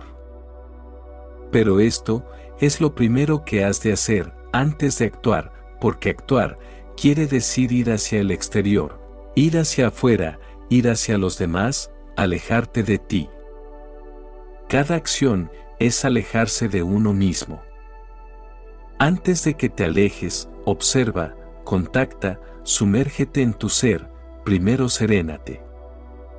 Antes de hacer nada, ten un momento de meditación, hagas lo que hagas, antes de hacerlo, cierra tus ojos, quédate en silencio, ve hacia adentro. Desapasionate, desapégate, de modo que puedas convertirte en un observador sin prejuicios como si no estuvieras implicado, como si fueras un testigo y luego actúa. Un día, la esposa de un buen amigo le dijo, por la noche mientras dormías, me humillabas, decías cosas contra mí, ¿por qué? En ese momento, él no supo qué decir, aunque al pasar unos días, me confesó que no estaba dormido. Son las cosas que le quisiera decir, las cosas que no puede decir durante el día, él no tiene el valor para decirlas. En tus sueños, mediante tu vigilia, estás continuamente haciendo cosas y esas cosas no son hechas conscientemente como si fueras obligado a hacerlas. Incluso en tus sueños, no eres libre, este constante comportamiento mecánico es la esclavitud. ¿Cómo asentarse entonces en uno mismo? Mediante esta antigua y sagrada técnica, los sufíes la emplean constantemente, todo lo que dicen, hacen. En la situación que sea, lo hacen de forma consciente. Antes de que un discípulo sufí se levante, entonará el nombre de Dios. Primero, pronunciará el nombre de Dios, se sentará, pronunciará el nombre de Dios antes de cada acción, incluso, el sentarse es una acción, dirá el nombre de Dios.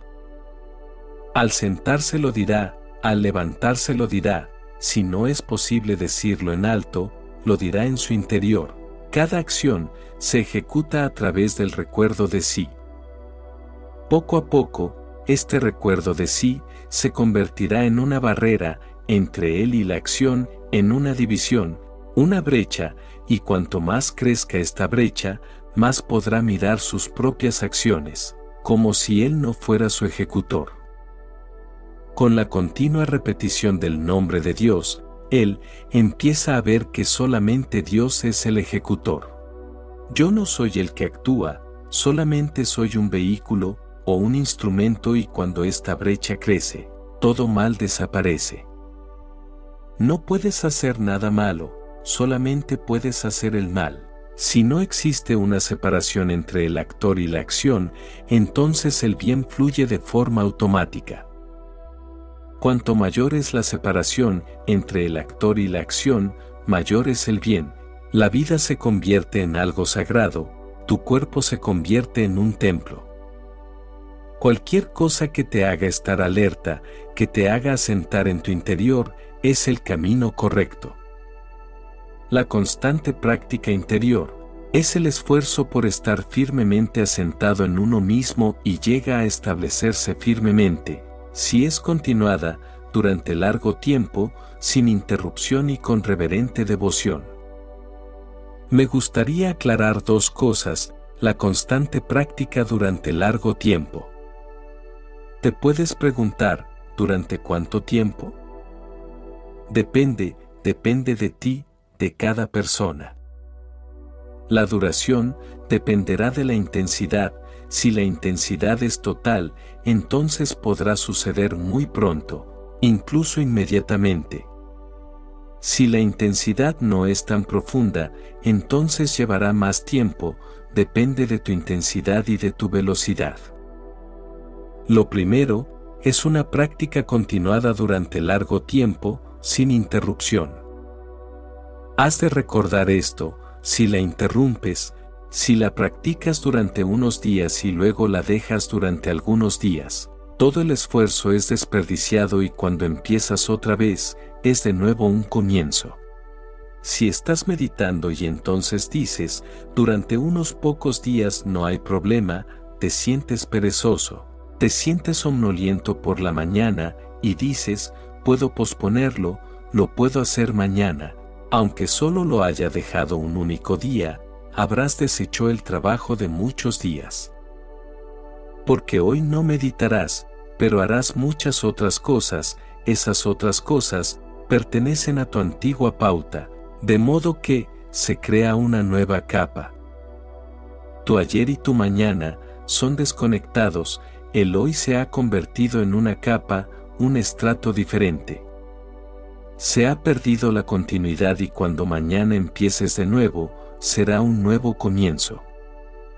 Vemos a muchos empezar, dejar y empezarlo de nuevo, el trabajo que podría hacerse en meses, les lleva años. De modo que, has de recordar esto, sin interrupción, sea cual sea la práctica que elijas, elige para toda tu vida y síguela simplemente forjando, no hagas caso a la mente. La mente tratará de persuadir y la mente es una gran seductora. Te puede proporcionar toda clase de justificaciones, como, por ejemplo, hoy no has de hacerlo, porque te sientes enfermo, tienes dolor de cabeza, no pudiste dormir por la noche o estás tan cansado que has de descansar todo el día, pero esos son trucos de la mente, la mente quiere seguir con la vieja pauta. Pero, ¿Por qué la mente quiere seguir la vieja pauta? Porque hay una menor resistencia, es más fácil y todo el mundo quiere seguir el camino más fácil, la ruta más fácil. Es fácil para la mente seguir simplemente lo antiguo, lo nuevo es difícil, por eso, la mente se resiste a todo aquello que es nuevo. Si estás en una práctica como esta, no escuches a la mente, continúa haciéndola, poco a poco. Esta nueva práctica irá profundizando en la mente y la mente dejará de resistirse, porque entonces, se convertirá en lo fácil, entonces será para la mente un fácil fluir. A menos que se convierta en un fluir fácil, no lo interrumpas, puedes echar a perder un prolongado esfuerzo, con solo un poco de pereza, de modo que no has de interrumpirla. Luego, en segundo lugar, con reverente devoción. Puedes practicar de forma mecánica, sin amor, sin devoción, sin sentir por ella un sentimiento de reverencia. Entonces te llevará mucho tiempo, porque mediante el amor, las cosas penetran más fácilmente en ti. Mediante la devoción, estás abierto, más abierto, las semillas penetran más profundo. Puedes hacer lo mismo, sin devoción alguna, pero mi humilde sugerencia es que no hagas tu práctica sin devoción, porque entonces estarás innecesariamente desperdiciando energía, si la devoción está presente, puede producir mucho. ¿Cuál es la diferencia? La diferencia es la que hay entre deber y amor. Un deber es algo que has de hacer obligadamente, no disfrutas haciéndolo, lo has de soportar como puedas, has de acabar pronto. Es solamente un trabajo de cara al exterior y si esta es la actitud, ¿cómo podrá penetrar en ti? Por amor, no es una obligación, disfrutas, no hay límite para el disfrute, no hay prisa por acabar. Cuanto más dure, mejor, nunca es suficiente, siempre quieres algo más, un poco más. Siempre quedas sin agotarte y si esta es la actitud, entonces las cosas profundizan en ti. Las semillas llegarán al suelo más profundo. Devoción quiere decir que estás enamorado de una determinada práctica.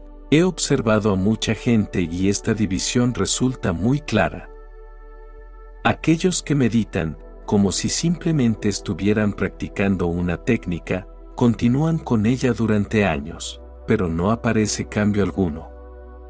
Puede que les ayude un poco, corporalmente, puede que estén más sanos, que sus físicos obtengan determinados beneficios, pero es solo un ejercicio. Luego los oyes decir, no sucede nada. No sucederá nada, porque en la forma en la que lo hacen es algo exterior, como un trabajo, como si fueran a la oficina a las 11 y dejaran la oficina a las 5. Sin implicarse, acuden a la sala de meditación, pueden meditar durante una hora y luego regresan, sin implicarse, no anida en sus corazones. La otra categoría de gente es aquella que lo hace con amor, no es una cuestión de hacer algo, no es cuantitativo, es cualitativo. Lo mucho que te implicas, la profundidad del amor que sientes, lo mucho que lo disfrutas. No es la meta, no es el objetivo, no es el resultado, es la práctica en sí.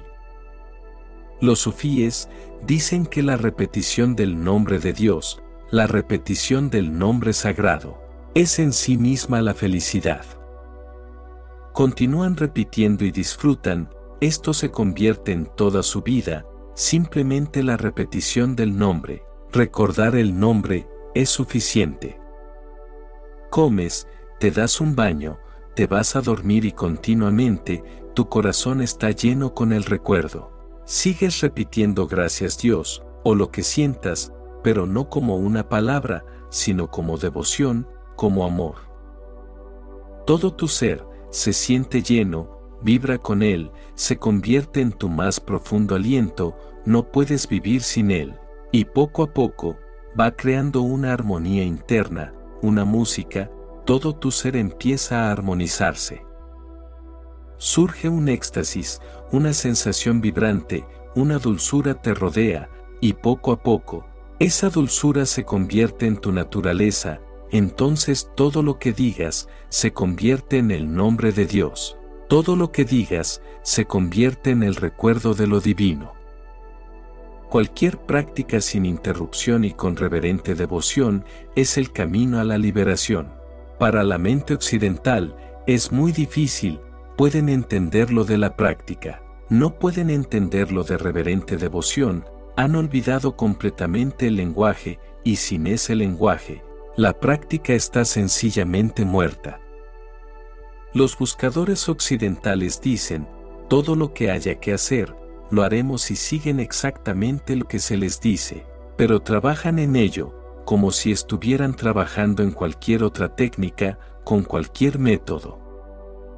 No están enamorados de ella, no se han vuelto locos, no se han perdido en ella, continúan la manipulación. Ellos son los amos y continúan manipulando la técnica, como si estuvieran manejando un aparato mecánico.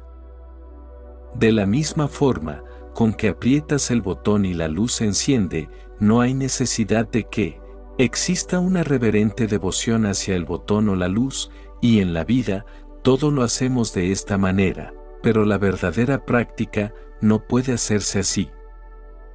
Has de tener una relación tan profunda con tu práctica que tú te conviertas en lo secundario y la práctica se convierta en lo principal, tú te conviertas en la sombra y la práctica en el alma, como si no estuvieras haciendo la práctica, pero la práctica continúa por sí sola y tú formas parte de ella.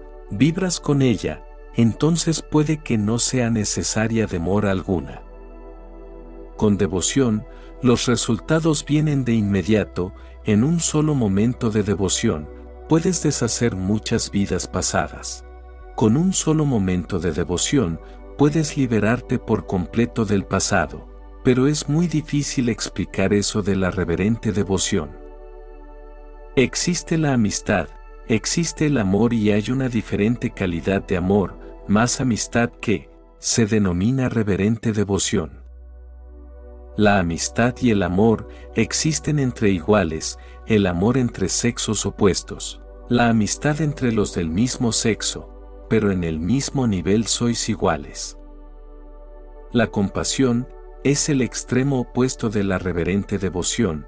La compasión surge desde una fuente superior. Hacia una fuente inferior es como un río fluyendo hacia el océano. Un ser iluminado es compasión, su compasión desciende hacia cualquiera que se le acerque. La reverencia es exactamente su opuesto, como si el río fluyera desde el océano, desde lo inferior hacia lo superior. El amor surge entre iguales, la compasión desde lo más elevado hacia lo inferior, la devoción desde lo inferior hacia lo más elevado. La compasión y la devoción, las dos han desaparecido, solamente queda la amistad y sin compasión ni devoción. La amistad se queda a medias, sin vida, porque faltan los dos extremos. Y ella puede existir, puede vivir, solamente entre esos dos polos. Si sientes devoción, entonces, más pronto o más tarde, la compasión empezará a fluir hacia ti. Si sientes devoción, entonces alguna cumbre más elevada comenzará a descender hacia ti, pero si no sientes devoción, la compasión no puede fluir hacia ti, no estás abierto a ella.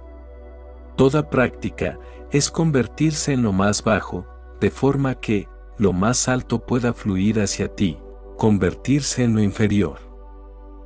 Como dice Jesús, solamente aquellos que sean los últimos serán los primeros en el reino de Dios. Conviértete en lo más bajo, sé tú el último.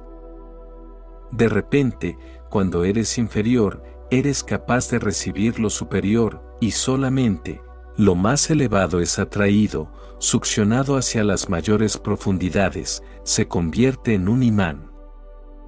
Con devoción, quiere decir que, tú te conviertes en lo más bajo, por eso, los budistas eligen ser mendigos, los sufíes eligen ser mendigos. Simplemente lo más bajo, los mendigos, y ya hemos visto que, en estos mendigos, lo más alto ha surgido, pero esta es su elección. Se han puesto ellos mismos, los últimos, son los últimos, sin competir con nadie, simplemente como valles bajos, los más bajos. Por eso, según el antiguo dicho sufí, se dice, vuélvete un esclavo de Dios. Simplemente, un esclavo repitiendo su nombre, dándole constantemente gracias, sintiendo constantemente gratitud. Sintiendo constantemente, colmado con todas las bienaventuranzas que Él ha vertido en ti, y con esta reverencia, con esta devoción, la práctica ininterrumpida. Los sabios dicen que, estas dos, la práctica ininterrumpida en devoción y el desapego, ayudan a la mente a dejar de existir, y cuando cesa la mente, tú eres por primera vez, eso que estabas destinado a ser, eso que era tu destino. Amada alma, todos los esfuerzos por compartir estos sagrados conocimientos simplemente son para que puedas liberarte de las barreras que no te permiten recordar de dónde has venido y a dónde regresarás, al final de esta hermosa aventura a la que llamamos vida en la humanidad. Capítulo 4. La evolución del ser en sus tres etapas. Hace algunos años, luego de mi despertar, surgió la necesidad de compartir los conocimientos de los grandes maestros y las culturas que poseían herramientas muy útiles, las cuales eran utilizadas desde hace mucho tiempo para trascender la oscuridad. Me gustaría compartirte lo que los sabios denominan las tres etapas de la evolución de tu ser interno, lo que te ayudará a no quedarte estancado en alguna de ellas. El hombre no nace perfecto, nace incompleto, desde su nacimiento es un proceso, nace en el camino como un peregrino, esa es su agonía y también su éxtasis. Agonía, porque no puede descansar, tiene que seguir hacia adelante, siempre tiene que buscar, indagar, explorar. Tiene que llegar a ser, porque su ser aparece solo, a través del llegar a ser, llegar a ser, es su ser. Solo puede ser, si se está moviendo, la evolución es intrínseca a la naturaleza humana, la evolución es su verdadero ser y aquellos que no hacen caso de esto, no llegan a realizarse. Los que piensan que han nacido completos, no evolucionan, entonces la semilla, se queda en semilla, nunca se convierte en un árbol, nunca llega a conocer las alegrías de la primavera, la luz brillante del sol, la lluvia, ni el éxtasis de estallar en millones de flores. Ese estallido es la realización, es todo lo que es Dios, un estallido de millones de flores. El hombre acabará solo realizándose cuando el potencial se ha actualizado. El hombre nace como un potencial, eso es algo único, intrínseco al hombre, todos los demás animales nacen completos, nacen como van a morir. Entre su nacimiento y su muerte, no hay evolución, se mueven en el mismo plano, nunca se transforman, nunca cambian. Nunca sucede un cambio radical en sus vidas, se mueven horizontalmente, lo vertical nunca los traspasa. Si el hombre también se mueve horizontalmente, desperdiciará su condición humana, no se convertirá en espíritu consciente. Eso es lo que algunos místicos querían decir, cuando decían que no todo el mundo tiene alma, es muy raro que una persona tenga alma, argumentaban. Pero, esta es una afirmación muy extraña, porque durante siglos, te han estado diciendo que has nacido con un alma. Muchos místicos afirmaban que solo naces con el potencial de llegar a tener alma, no que ya nazcas con ella. Tienes una pista, pero esa pista hay que trabajarla, tienes la semilla, pero tienes que buscar la tierra, la estación, el clima apropiado y el momento adecuado para explotar, para crecer. Si te mueves horizontalmente, te quedarás sin alma, cuando lo vertical te penetra, adquieres un alma. Alma significa que lo vertical ha penetrado lo horizontal. Por ejemplo, puedes pensar en la larva, el capullo y la mariposa, el hombre nace como una larva. Desafortunadamente, el hombre también muere como una larva, muy pocos se transforman en gusanos. La larva es estática, no conoce el movimiento, se queda atascada, en un punto, en un lugar, en una etapa. Muy poca gente crece hasta convertirse en gusano. El gusano comienza a moverse, ahora entra el dinamismo, la larva es estática, el gusano se mueve, con el movimiento se despierta la vida, y nuevamente muchos se quedan en gusanos. Siguen moviéndose horizontalmente, en el mismo plano, en una sola dimensión, raramente, dan el salto cuántico y se convierten en mariposas, en un hombre como el Buda o Jesús, entonces interviene lo vertical. La larva es estática, el gusano se mueve, conoce el movimiento, la mariposa vuela, conoce las alturas, comienza a ascender. A la mariposa le crecen alas, esas alas son la meta, y según estos sabios, a menos que te crezcan alas y te conviertas en un fenómeno alado, no tendrás un alma. La verdad se realiza a través de tres etapas, asimilación, independencia y creatividad. Recuerda estas tres palabras, son esenciales. Asimilación, esa es la función de la larva, asimila el alimento, se está preparando para convertirse en un gusano, está haciendo los preparativos, es un depósito. Cuando la energía está lista, se convertirá en un gusano. Antes de volar, necesitarás una gran energía para moverte. El gusano es la asimilación, el trabajo hecho, consumado, luego comienza la segunda parte. Independencia, la larva es abandonada, ahora ya no hace falta quedarse en un sitio, ha llegado el momento de explorar, de la aventura. La vida real comienza con el movimiento, con la independencia. La larva sigue siendo dependiente, prisionera, encadenada, el gusano ha roto las cadenas, empieza a moverse, el hielo se ha fundido, ya no está congelado.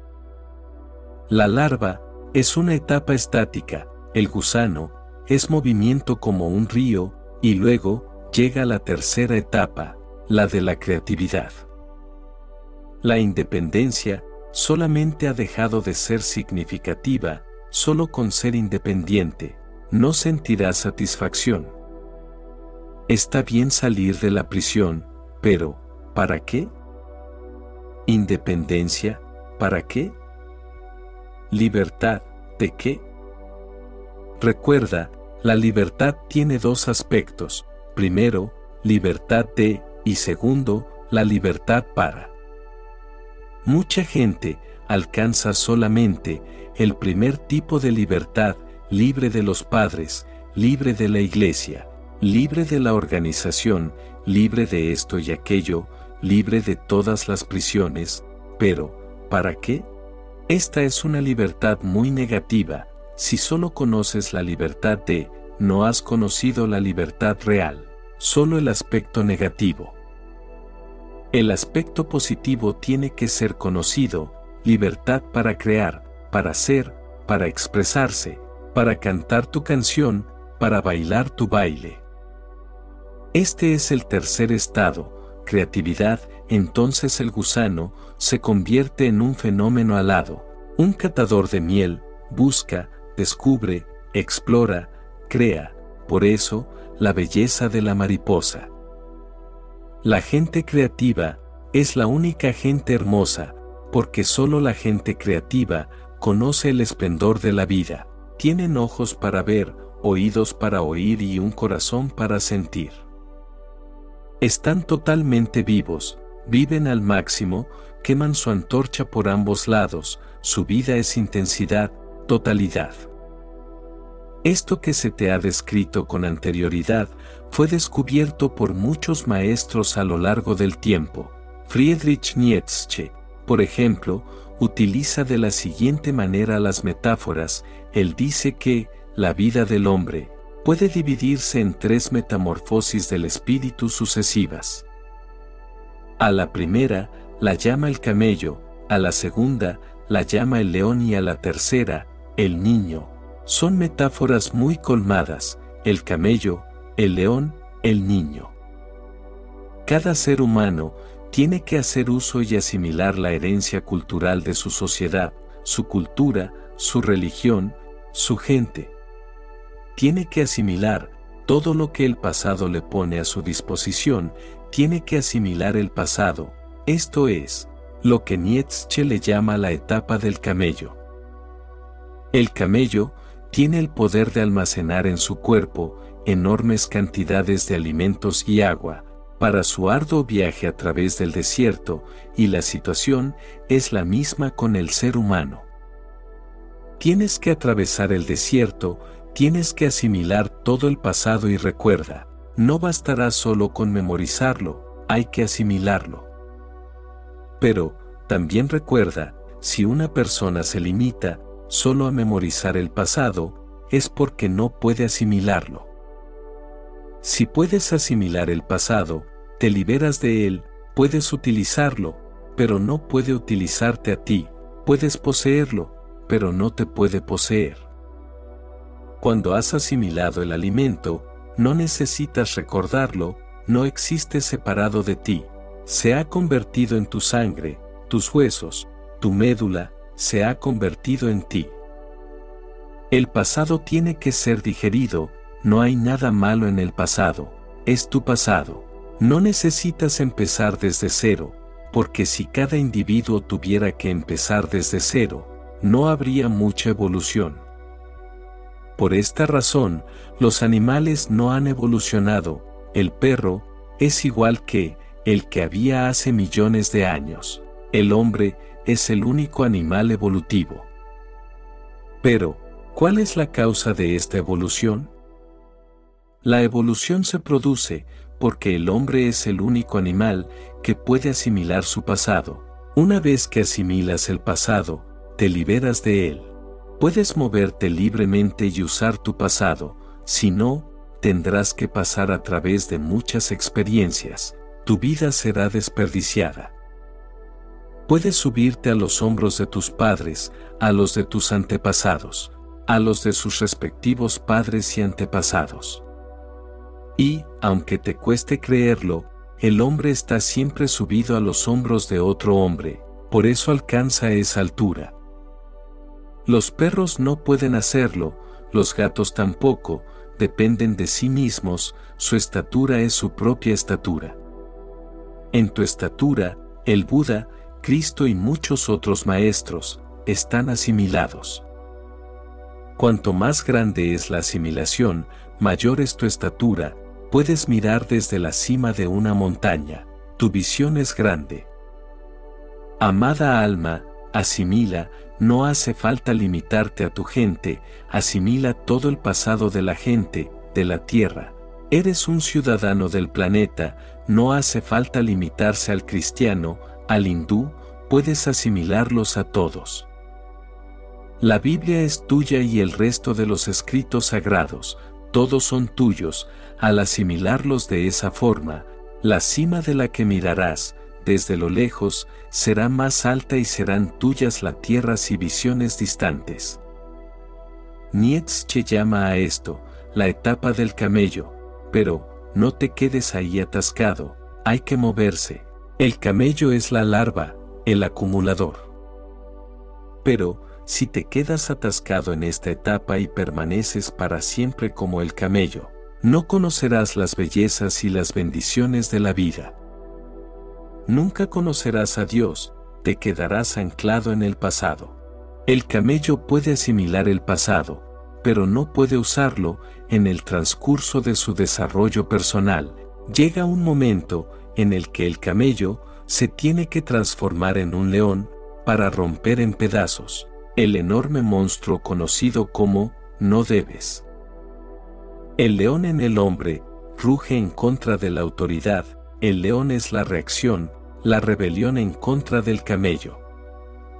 El individuo ahora descubre su propia luz interna como la fuente primordial de todos sus valores auténticos. Se hace consciente de que su obligación principal es para con su propia creatividad interna, con su potencial más escondido. Algunos se quedan atascados en la etapa de león, continúan rugiendo y rugiendo hasta que acaban exhaustos. Es bueno convertirse en un león, pero uno todavía tiene que dar un salto más, y este consiste en convertirse en el niño. Ahora bien, todos hemos sido niños, pero aquellos que saben dicen que la primera infancia es una falsa infancia. Es como el primer diente, tiene aspecto de diente, pero no sirve para nada, se tiene que caer, después nacen los dientes reales. La primera infancia es una infancia falsa, la segunda infancia es la verdadera, a esta se la llama, la etapa del niño o la etapa del sabio, significan lo mismo. A menos que la persona se vuelva totalmente inocente, libre del pasado, tan libre que, no esté ni en su contra, esto no sucederá. Recuérdalo, la persona que todavía está en contra del pasado, no está realmente libre de él, todavía tiene algunos rencores, algunas quejas, algunas heridas. El camello, todavía le persigue, la sombra del camello, todavía le ronda.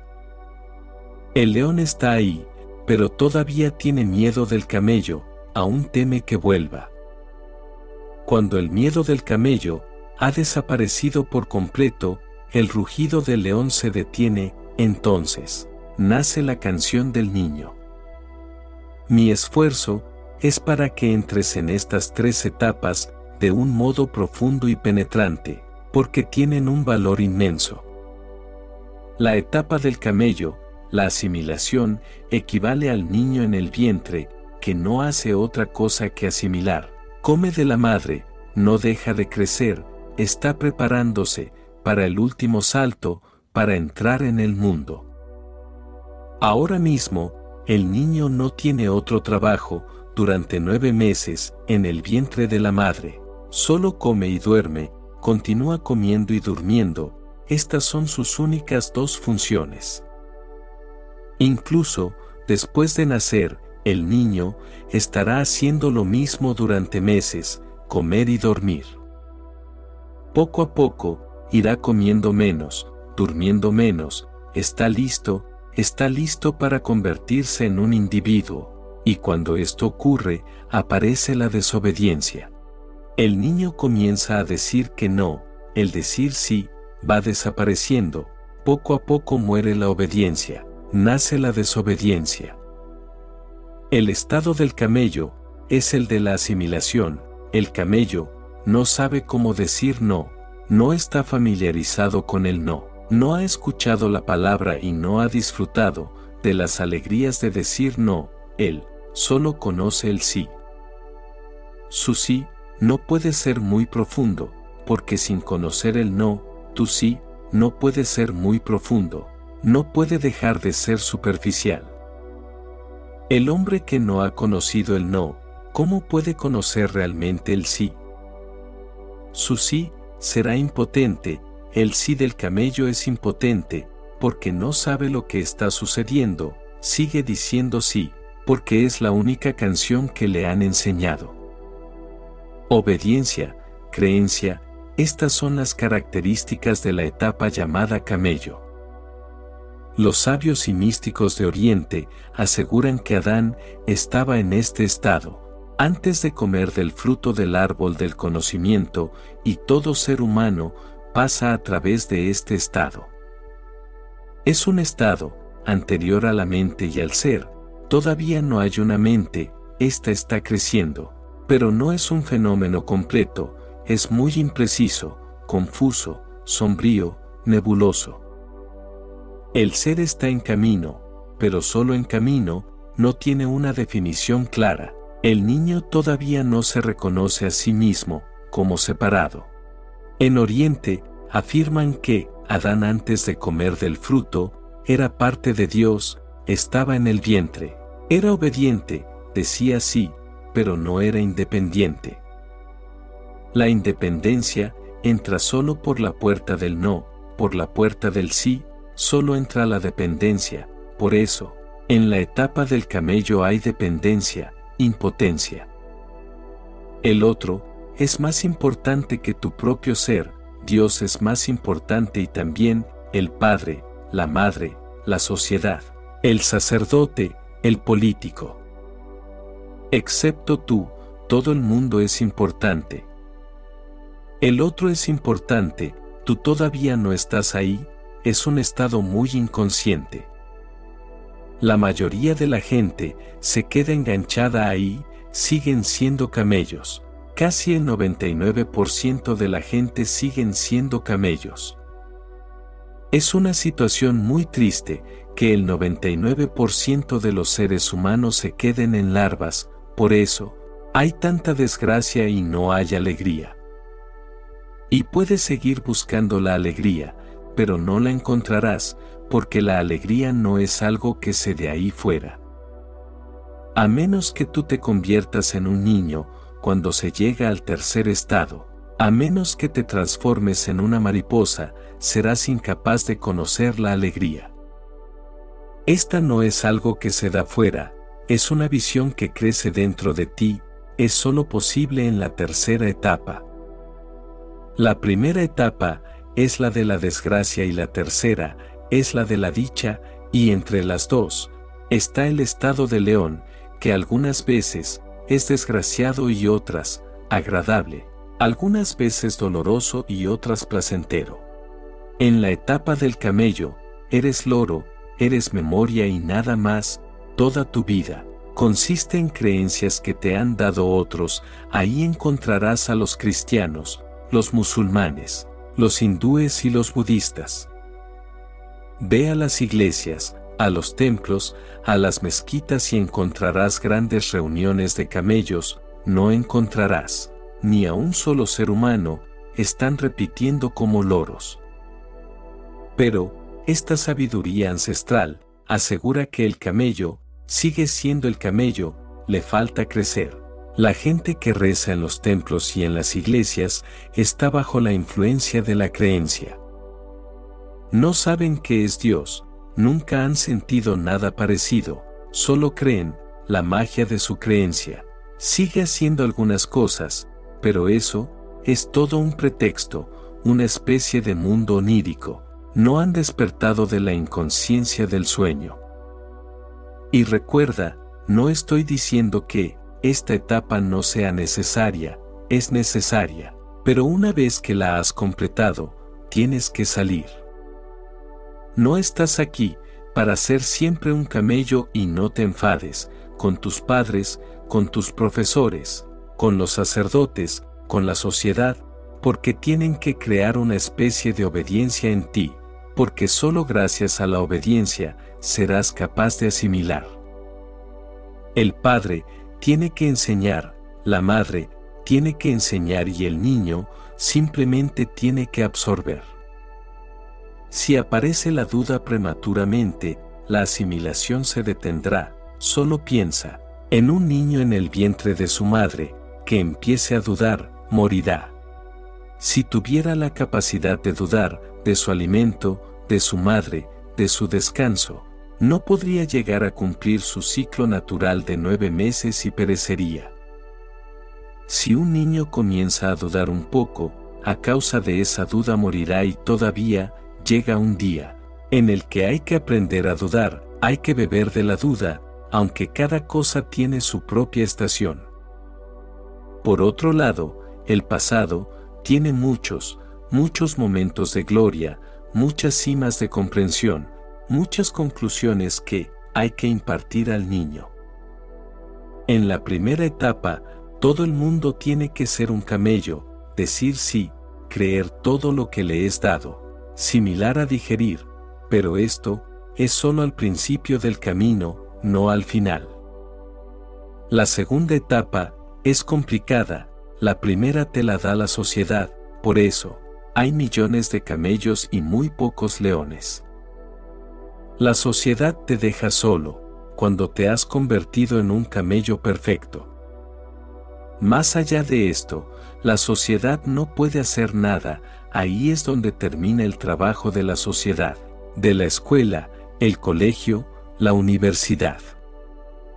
Te deja convertido en un camello perfecto, con título, tú solo te tienes que convertir en un león, recuérdalo. Si no decides volverte un león, nunca te convertirás en un león. Ese riesgo, hay que tomarlo individualmente, es una apuesta, además es muy peligroso, porque volviéndote un león, molestarás a todos los camellos que tienes a tu alrededor y los camellos. Son animales a los que les gusta la paz. Están siempre listos para respetar, no quieren que les molesten, no quieren que suceda nada nuevo en el mundo, porque todo lo nuevo molesta. Están en contra de los revolucionarios, de los rebeldes y no en contra de grandes cosas, no te creas. No de Buda y de Cristo, ellos provocaron grandes revoluciones. Los camellos, están asustados de cosas tan pequeñas que no te lo vas a creer. Los camellos están sencillamente asustados de todo lo nuevo, no importa lo que sea, y ellos racionalizan su contrariedad. Por esta razón, la sociedad pone a los leones todo tipo de dificultades. Los camellos tienen miedo de esta gente, entorpecen su comodidad, alteran su sueño, les crean preocupaciones, provocan en los camellos el deseo de convertirse en leones, este es el auténtico problema. ¿Por qué fue crucificado Jesús? Por su sola presencia y muchos camellos empiezan a soñar en convertirse en leones y eso molesta su sueño, molesta su vida ordinaria, mundana. ¿Por qué fue apedreado el Buda? Estas personas molestan, molestan su sueño, están rugiendo, el Buda llamó a sus sermones, el rugido del león.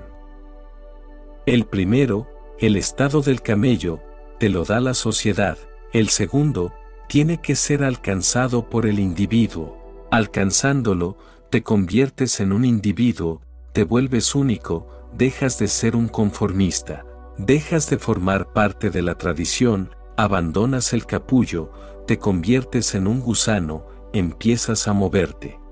El estado de león tiene estas características, independencia, capacidad de decir no, desobediencia, rebelión en contra del otro, de la autoridad, del dogma, de las escrituras, de la iglesia, del poder político, del Estado. El león está en contra de todo, quiere sacudirlo todo y crear un mundo completamente nuevo, más cercano a los deseos de su corazón. Tiene grandes sueños y fantasías en su mente, mira enloquecido a todos los camellos, porque estos viven en el pasado y el león empieza, viviendo en el futuro. Se produce una gran brecha, el león anuncia el futuro, y este solo puede llegar si el pasado es destruido. Lo nuevo, únicamente puede hacer su aparición en la existencia, si lo viejo deja de existir y deja espacio para lo nuevo. Lo viejo tiene que morir, para que lo nuevo sea, por eso, existe una continua lucha entre el león y el camello, y los camellos son la mayoría, el león aparece de vez en cuando. El león es una excepción y la excepción solo demuestra la regla, su característica es la falta de creencias, su característica es la duda. Adán prueba el fruto del conocimiento, nace la mente, el ser, se convierte en un fenómeno definido. El camello no es egoísta, el león es muy egoísta. El camello no sabe nada del ego, el león solo conoce el ego, por eso, encontrarás siempre que los revolucionarios, los rebeldes, poetas, pintores, músicos, son todos muy egoístas. Son bohemios, viven su vida, hacen lo suyo, para ellos, los demás les importan muy poco. Han dejado de formar parte de cualquier estructura, se han liberado de las estructuras. El rugido del león, será egoísta, necesitan un ego muy grande, para meterse ahí, en Oriente, encontrarás más camellos, en Occidente encontrarás más leones, por esta razón, parece más fácil rendirse en Oriente. Para la mente occidental, rendirse parece muy difícil, pero hay que recordar una cosa, a la mente oriental, le resulta muy fácil rendirse, por eso, su rendición carece de mucho valor. Él, ya se ha rendido, no sabe cómo decir no, por eso, dice sí, en cambio, para una mente occidental, es muy difícil. Para la mente occidental, rendirse es una lucha, pero, cuando finalmente lo hace, se produce una gran transformación, porque la rendición ha sido dura, costosa, una tarea penosa. En Oriente, la rendición no cuesta, en Occidente es muy costosa, solo algunos valientes se lo pueden permitir. Oriente se rinde, porque ya no hay posibilidades de convertirse en un león, es muy fácil rendirse, es cómodo formar parte de la muchedumbre, de las masas. Occidente ha creado el ego y ha prestado más atención al león, la duda, la incredulidad, el ego, por eso, cuando la mente occidental se rinde, hay realmente una gran transformación. Cuando la mente oriental se rinde, continúa siendo un camello, si la mente occidental se rinde, se abre una posibilidad para que nazca el niño. Cuando el león se rinde, se convierte en el niño, cuando el camello se rinde, sigue siendo un camello. Podría parecer paradójico, pero si comprendes lo que te estoy diciendo, no será tan difícil y la paradoja dejará de parecerlo. Primero, hay que enseñarle el ego a cada individuo, solo así será capaz de abandonarlo. Todo individuo tiene que llegar a tener un ego muy cristalizado, solo entonces sirve de algo abandonarlo y no de otra forma. El primer estado, el del camello, es inconsciente, el segundo estado, el del león, es subconsciente, un poco más alto que el inconsciente. Unos pequeños vislumbres del consciente han empezado a entrar. El sol está saliendo y están entrando algunos rayos en la habitación donde está soñando a oscuras. El inconsciente ya no es inconsciente, algo se agita en el inconsciente, se ha convertido en subconsciente, pero recuerda, el cambio no es muy grande, de camello a león, como lo es ir de león al niño. El cambio es una especie de regresión, el camello comienza poniéndose boca abajo, convirtiéndose en un león. El camello dice sí, el león dice no, el camello obedece, el león desobedece, el camello es positivo y el león es negativo. Hay que comprender que, el camello ha estado diciendo sí, muchísimas veces y ha estado negando el no, el no se acumula y llega un momento en que quiere tomarse la revancha del sí, las partes negadas. Se quieren tomar la revancha, entonces toda la rueda gira. El camello se pone boca abajo y se transforma en león. La diferencia entre el camello y el león es grande, pero ambos existen en el mismo plano. El capullo está estático en un lugar, el gusano comienza a moverse, pero sigue en la tierra, nace el movimiento, pero el plano es el mismo. Lo primero es dado por la sociedad, ser un camello es un regalo de la sociedad. Ser un león es un regalo que te haces a ti mismo y a menos que te ames, no serás capaz de conseguirlo, a menos que te quieras convertir en un individuo único, por derecho propio. A menos que tomes el riesgo de ir en contra de la corriente, no serás capaz de convertirte en un león. Estos sabios nos están diciendo que el león se engendra en el mismo corazón del camello, una y otra vez diciendo sí y negando el no, el no, se va acumulando y llega un día, en que se harta de decir sí, solo por cambiar, quiere decir no, está harto de lo positivo, su sabor se ha vuelto monótono, quiere probar el no, solo por cambiar. Así es, como el camello por primera vez, comienza a soñar con el león y una vez que has probado el no, la duda, la incredulidad, no puedes volver a ser nunca un camello, por la libertad que te da, por la liberación. La mayoría se queda atascada en la etapa del camello, la minoría se queda atascado en la etapa del león. La mayoría significa las masas, la minoría la intelectualidad. El artista, el poeta, el pintor, el músico, el pensador, el filósofo, el revolucionario, están atascados en el segundo estado. Según los sabios, son mucho mejores que los camellos, pero el objetivo no se ha cubierto, no han llegado a casa.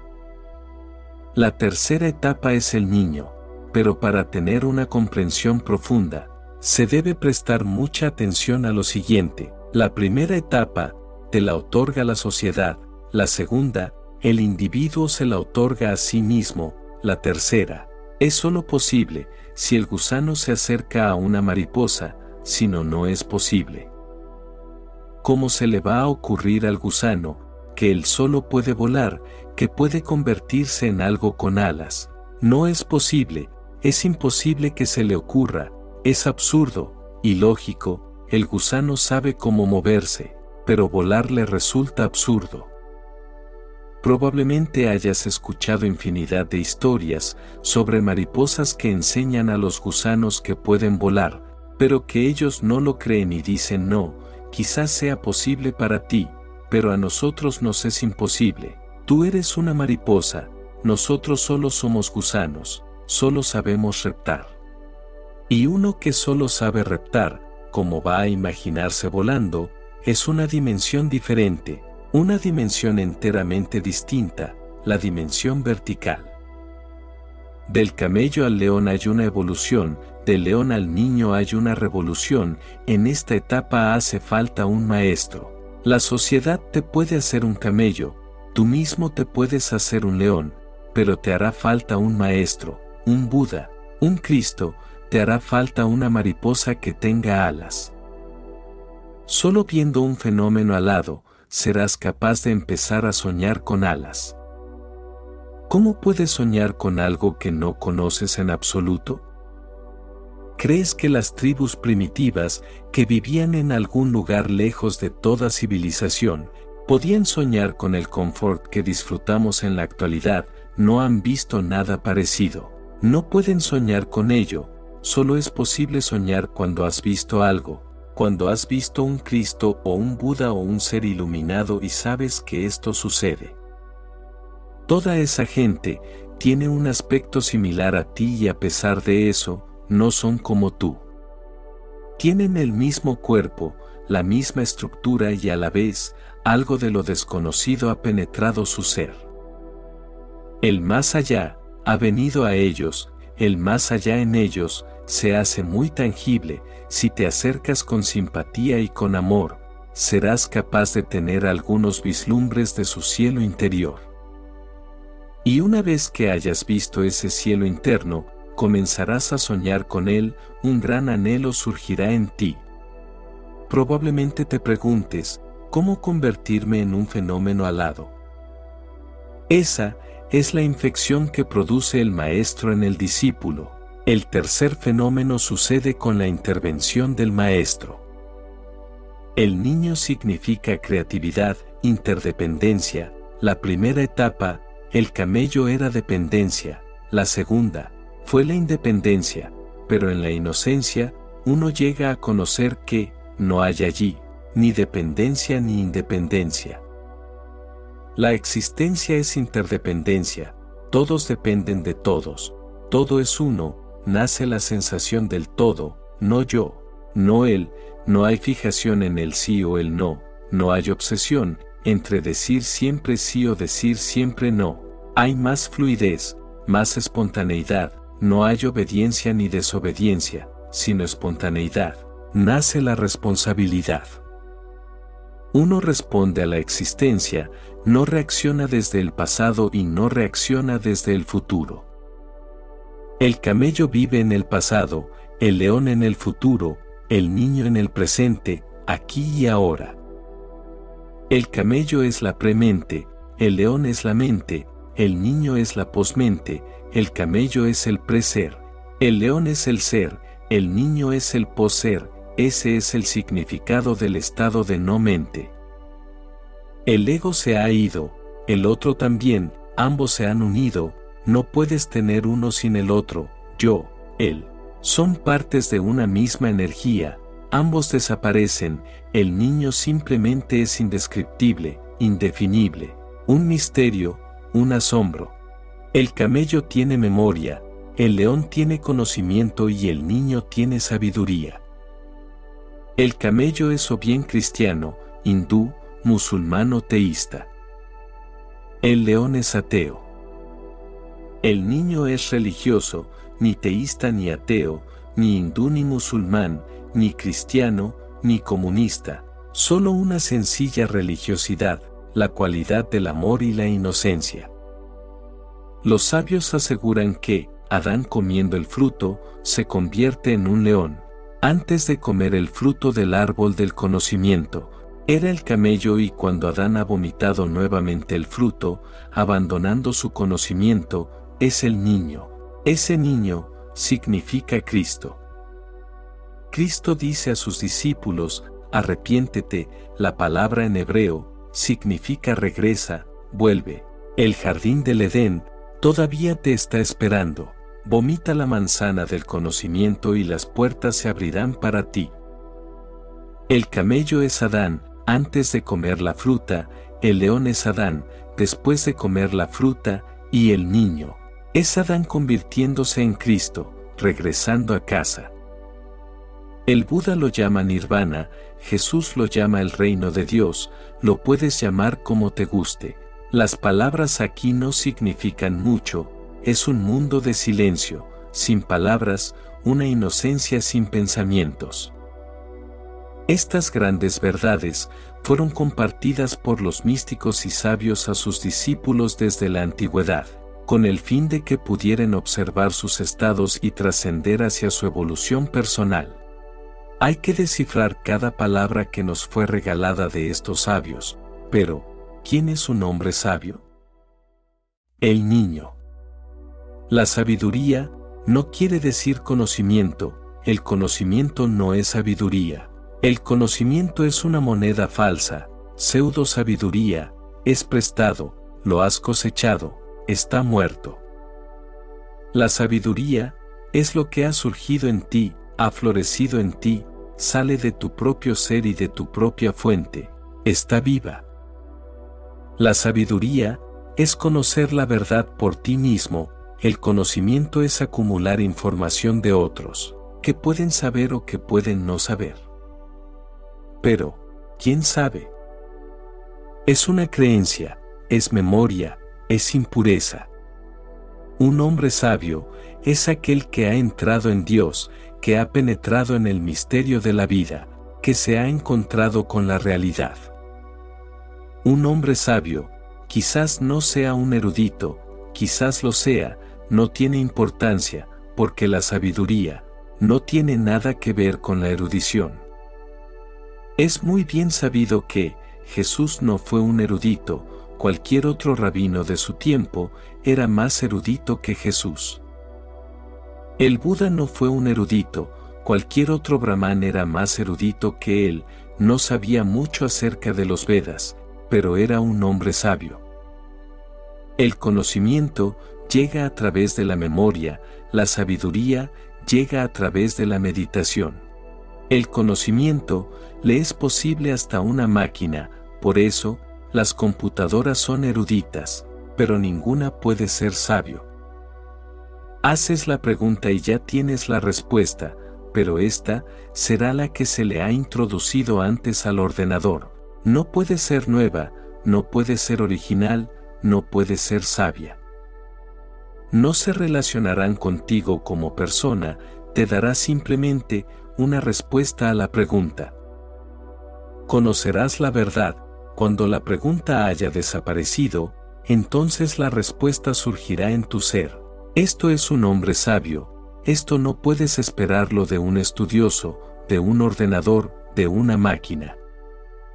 Un hombre sabio, el prodigio de su tiempo, el hombre sabio siempre es una maravilla, porque es indefinible, es misterioso.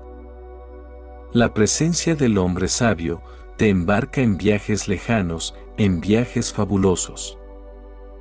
El hombre sabio ayuda a que tu asombro se fortalezca, no te proporciona conocimiento, destruye tu conocimiento y libera tu asombro, te convierte de nuevo en un niño, llena tu ser de sorpresa, de poesía, de misterio, de canción. La sabiduría es inagotable, porque ser sabio significa estar en conexión con la fuente infinita de la totalidad, estar en Dios es ser sabio.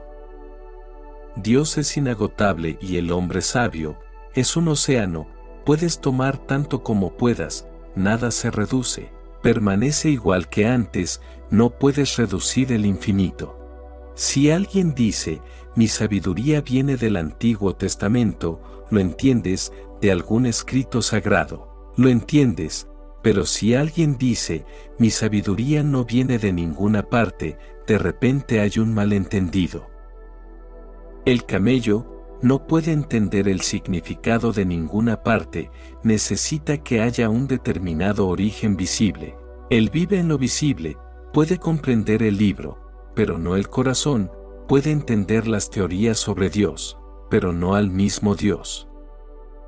Hay millones de camellos como estos, interesados en el libro, van cargados con la Biblia o cualquier libro sagrado, lo memorizan, lo van repitiendo una y otra vez, leen lo mismo una y otra vez.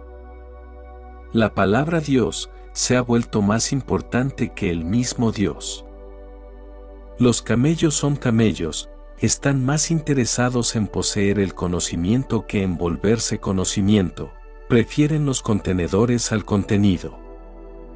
El contenido ya no está, la llama ya no está en la lámpara, ha desaparecido, pero no están interesados en la llama, están interesados en la lámpara y continuarán adorando la lámpara para siempre.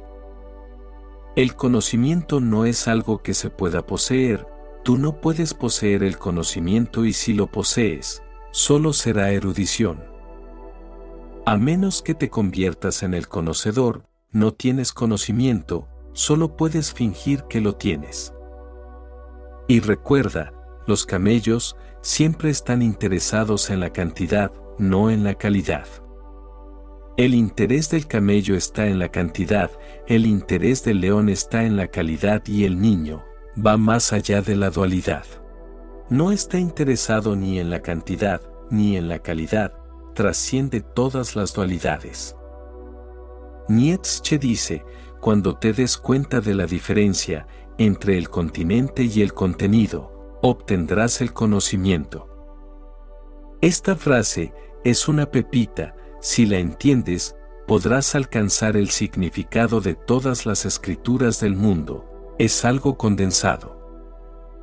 Todas las escrituras están condensadas en esa frase, están condensados en esta única sentencia, tremendamente poderosa. Medita sobre ella, cuando te des cuenta de la diferencia entre el continente y el contenido, obtendrás el conocimiento. Los camellos solo están interesados en el contenedor, el contenedor lo es todo, no piensan en el contenido. Los leones están únicamente interesados en el contenido, están en contra del contenedor. El niño acepta ambos y va más allá, porque llega a saber que el contenido no puede existir sin el contenedor, ni este sin aquel. El contenedor lo es, solo porque tiene contenido y ambos, van juntos, la materia y la mente, existen juntas, Dios y el mundo, existen juntos, son inseparables. El camello, piensa que el contenedor lo es todo, esa es una visión parcial. Disgustado con el camello, el león se va al otro extremo y dice, el contenido es suficiente y no me preocuparé del contenedor, tíralo. Pero si tiras el contenedor, también estarás tirando el contenido, porque son inseparables, si tiras la flor, también estarás tirando la fragancia, porque van juntas, igual que el cuerpo y el espíritu. El camello cree en el cadáver, no hay espíritu, no tiene ni idea del espíritu. El león cree en el fantasma, está en contra del cuerpo. Pero cuando has trascendido ambos, cuando has dejado de decir sí a todo o de decir no a todo, cuando ya no estás obsesionado con el teísmo o el ateísmo, cuando no eres ni tradicional ni antitradicional, cuando eres sencillamente inocente con respecto a todas esas ideas, cuando tu espejo está totalmente limpio, sin polvo alguno, cuando no te sientes identificado con el camello o con el león, cuando no eres ni un liberal, ni un agitador, cuando simplemente estás ahí como un espejo silencioso. Entonces llegas a saber que el contenedor y el contenido están unidos. A pesar de que el contenedor no es el contenido y de que el contenido no es el contenedor, ambos van juntos. Viéndolos juntos y a la vez separados, el conocimiento aparece, uno llega a saber. Y por último, muchos maestros han hablado en el idioma de los camellos, porque hay millones de camellos. Para que puedan entender, en esto hay compasión, pero hay también un peligro, que los camellos se queden en camellos. Algunos maestros han escogido usar el lenguaje del león en cuanto a la expresión se refiere. Es mejor que la del camello, pero no será entendida por las masas, ese es el problema, los camellos no serán capaces de absorberlo. El niño no tiene un idioma propio, la inocencia no tiene palabras, por eso, el niño tiene que hablar el idioma del león, por necesidad, porque es el más cercano a él y el que mejor le sirve, para expresarse a sí mismo. Muy pocos han utilizado el idioma del niño, nunca reunieron muchos discípulos, no pueden. Puedes reunir grandes masas a tu alrededor si utilizas el idioma del camello, aunque solo podrás reunir a los intelectuales a tu alrededor si hablas el idioma del león. Estos son los tres idiomas, y a mi ser, le gusta hablar todos los idiomas, por eso, encontrarás camellos, leones y niños, todo tipo de gente a mi alrededor. Por esa razón, parezco muy contradictorio, no puedo ser en absoluto consistente. Cuando me dirijo a un camello, hablo su idioma, cuando hablo con un león, me pongo a la par y cuando viene un niño, me río, sonrío y me siento en silencio con él. Nadie ha hablado los tres idiomas, porque crea problemas, de hecho, mi trabajo es muy criticado por algunos camellos, que no pueden comprender el gran propósito que mi alma realiza. Un idioma es bueno, porque uno permanece consistente, con mi trabajo, nunca puedes estar seguro, siempre estarás confundido, pero debes saber, que utilizo la confusión como una estrategia. Si un camello resulta confundido, empezará a crecer como león, porque a menos que esté totalmente confundido, nunca crecerá. Si el león está confundido, comenzará a transformarse en el niño, porque creces. Solo cuando estás muy confundido, cuando no le ves sentido a ser quien eres, empiezas a crecer a mirar a picos más elevados. Quizás desde allí haya una visión mayor, una visión más grande. Utilizo la confusión como una estrategia, confundiré a los camellos, a los leones y los niños. No pueden ser confundidos, ellos lo entenderán.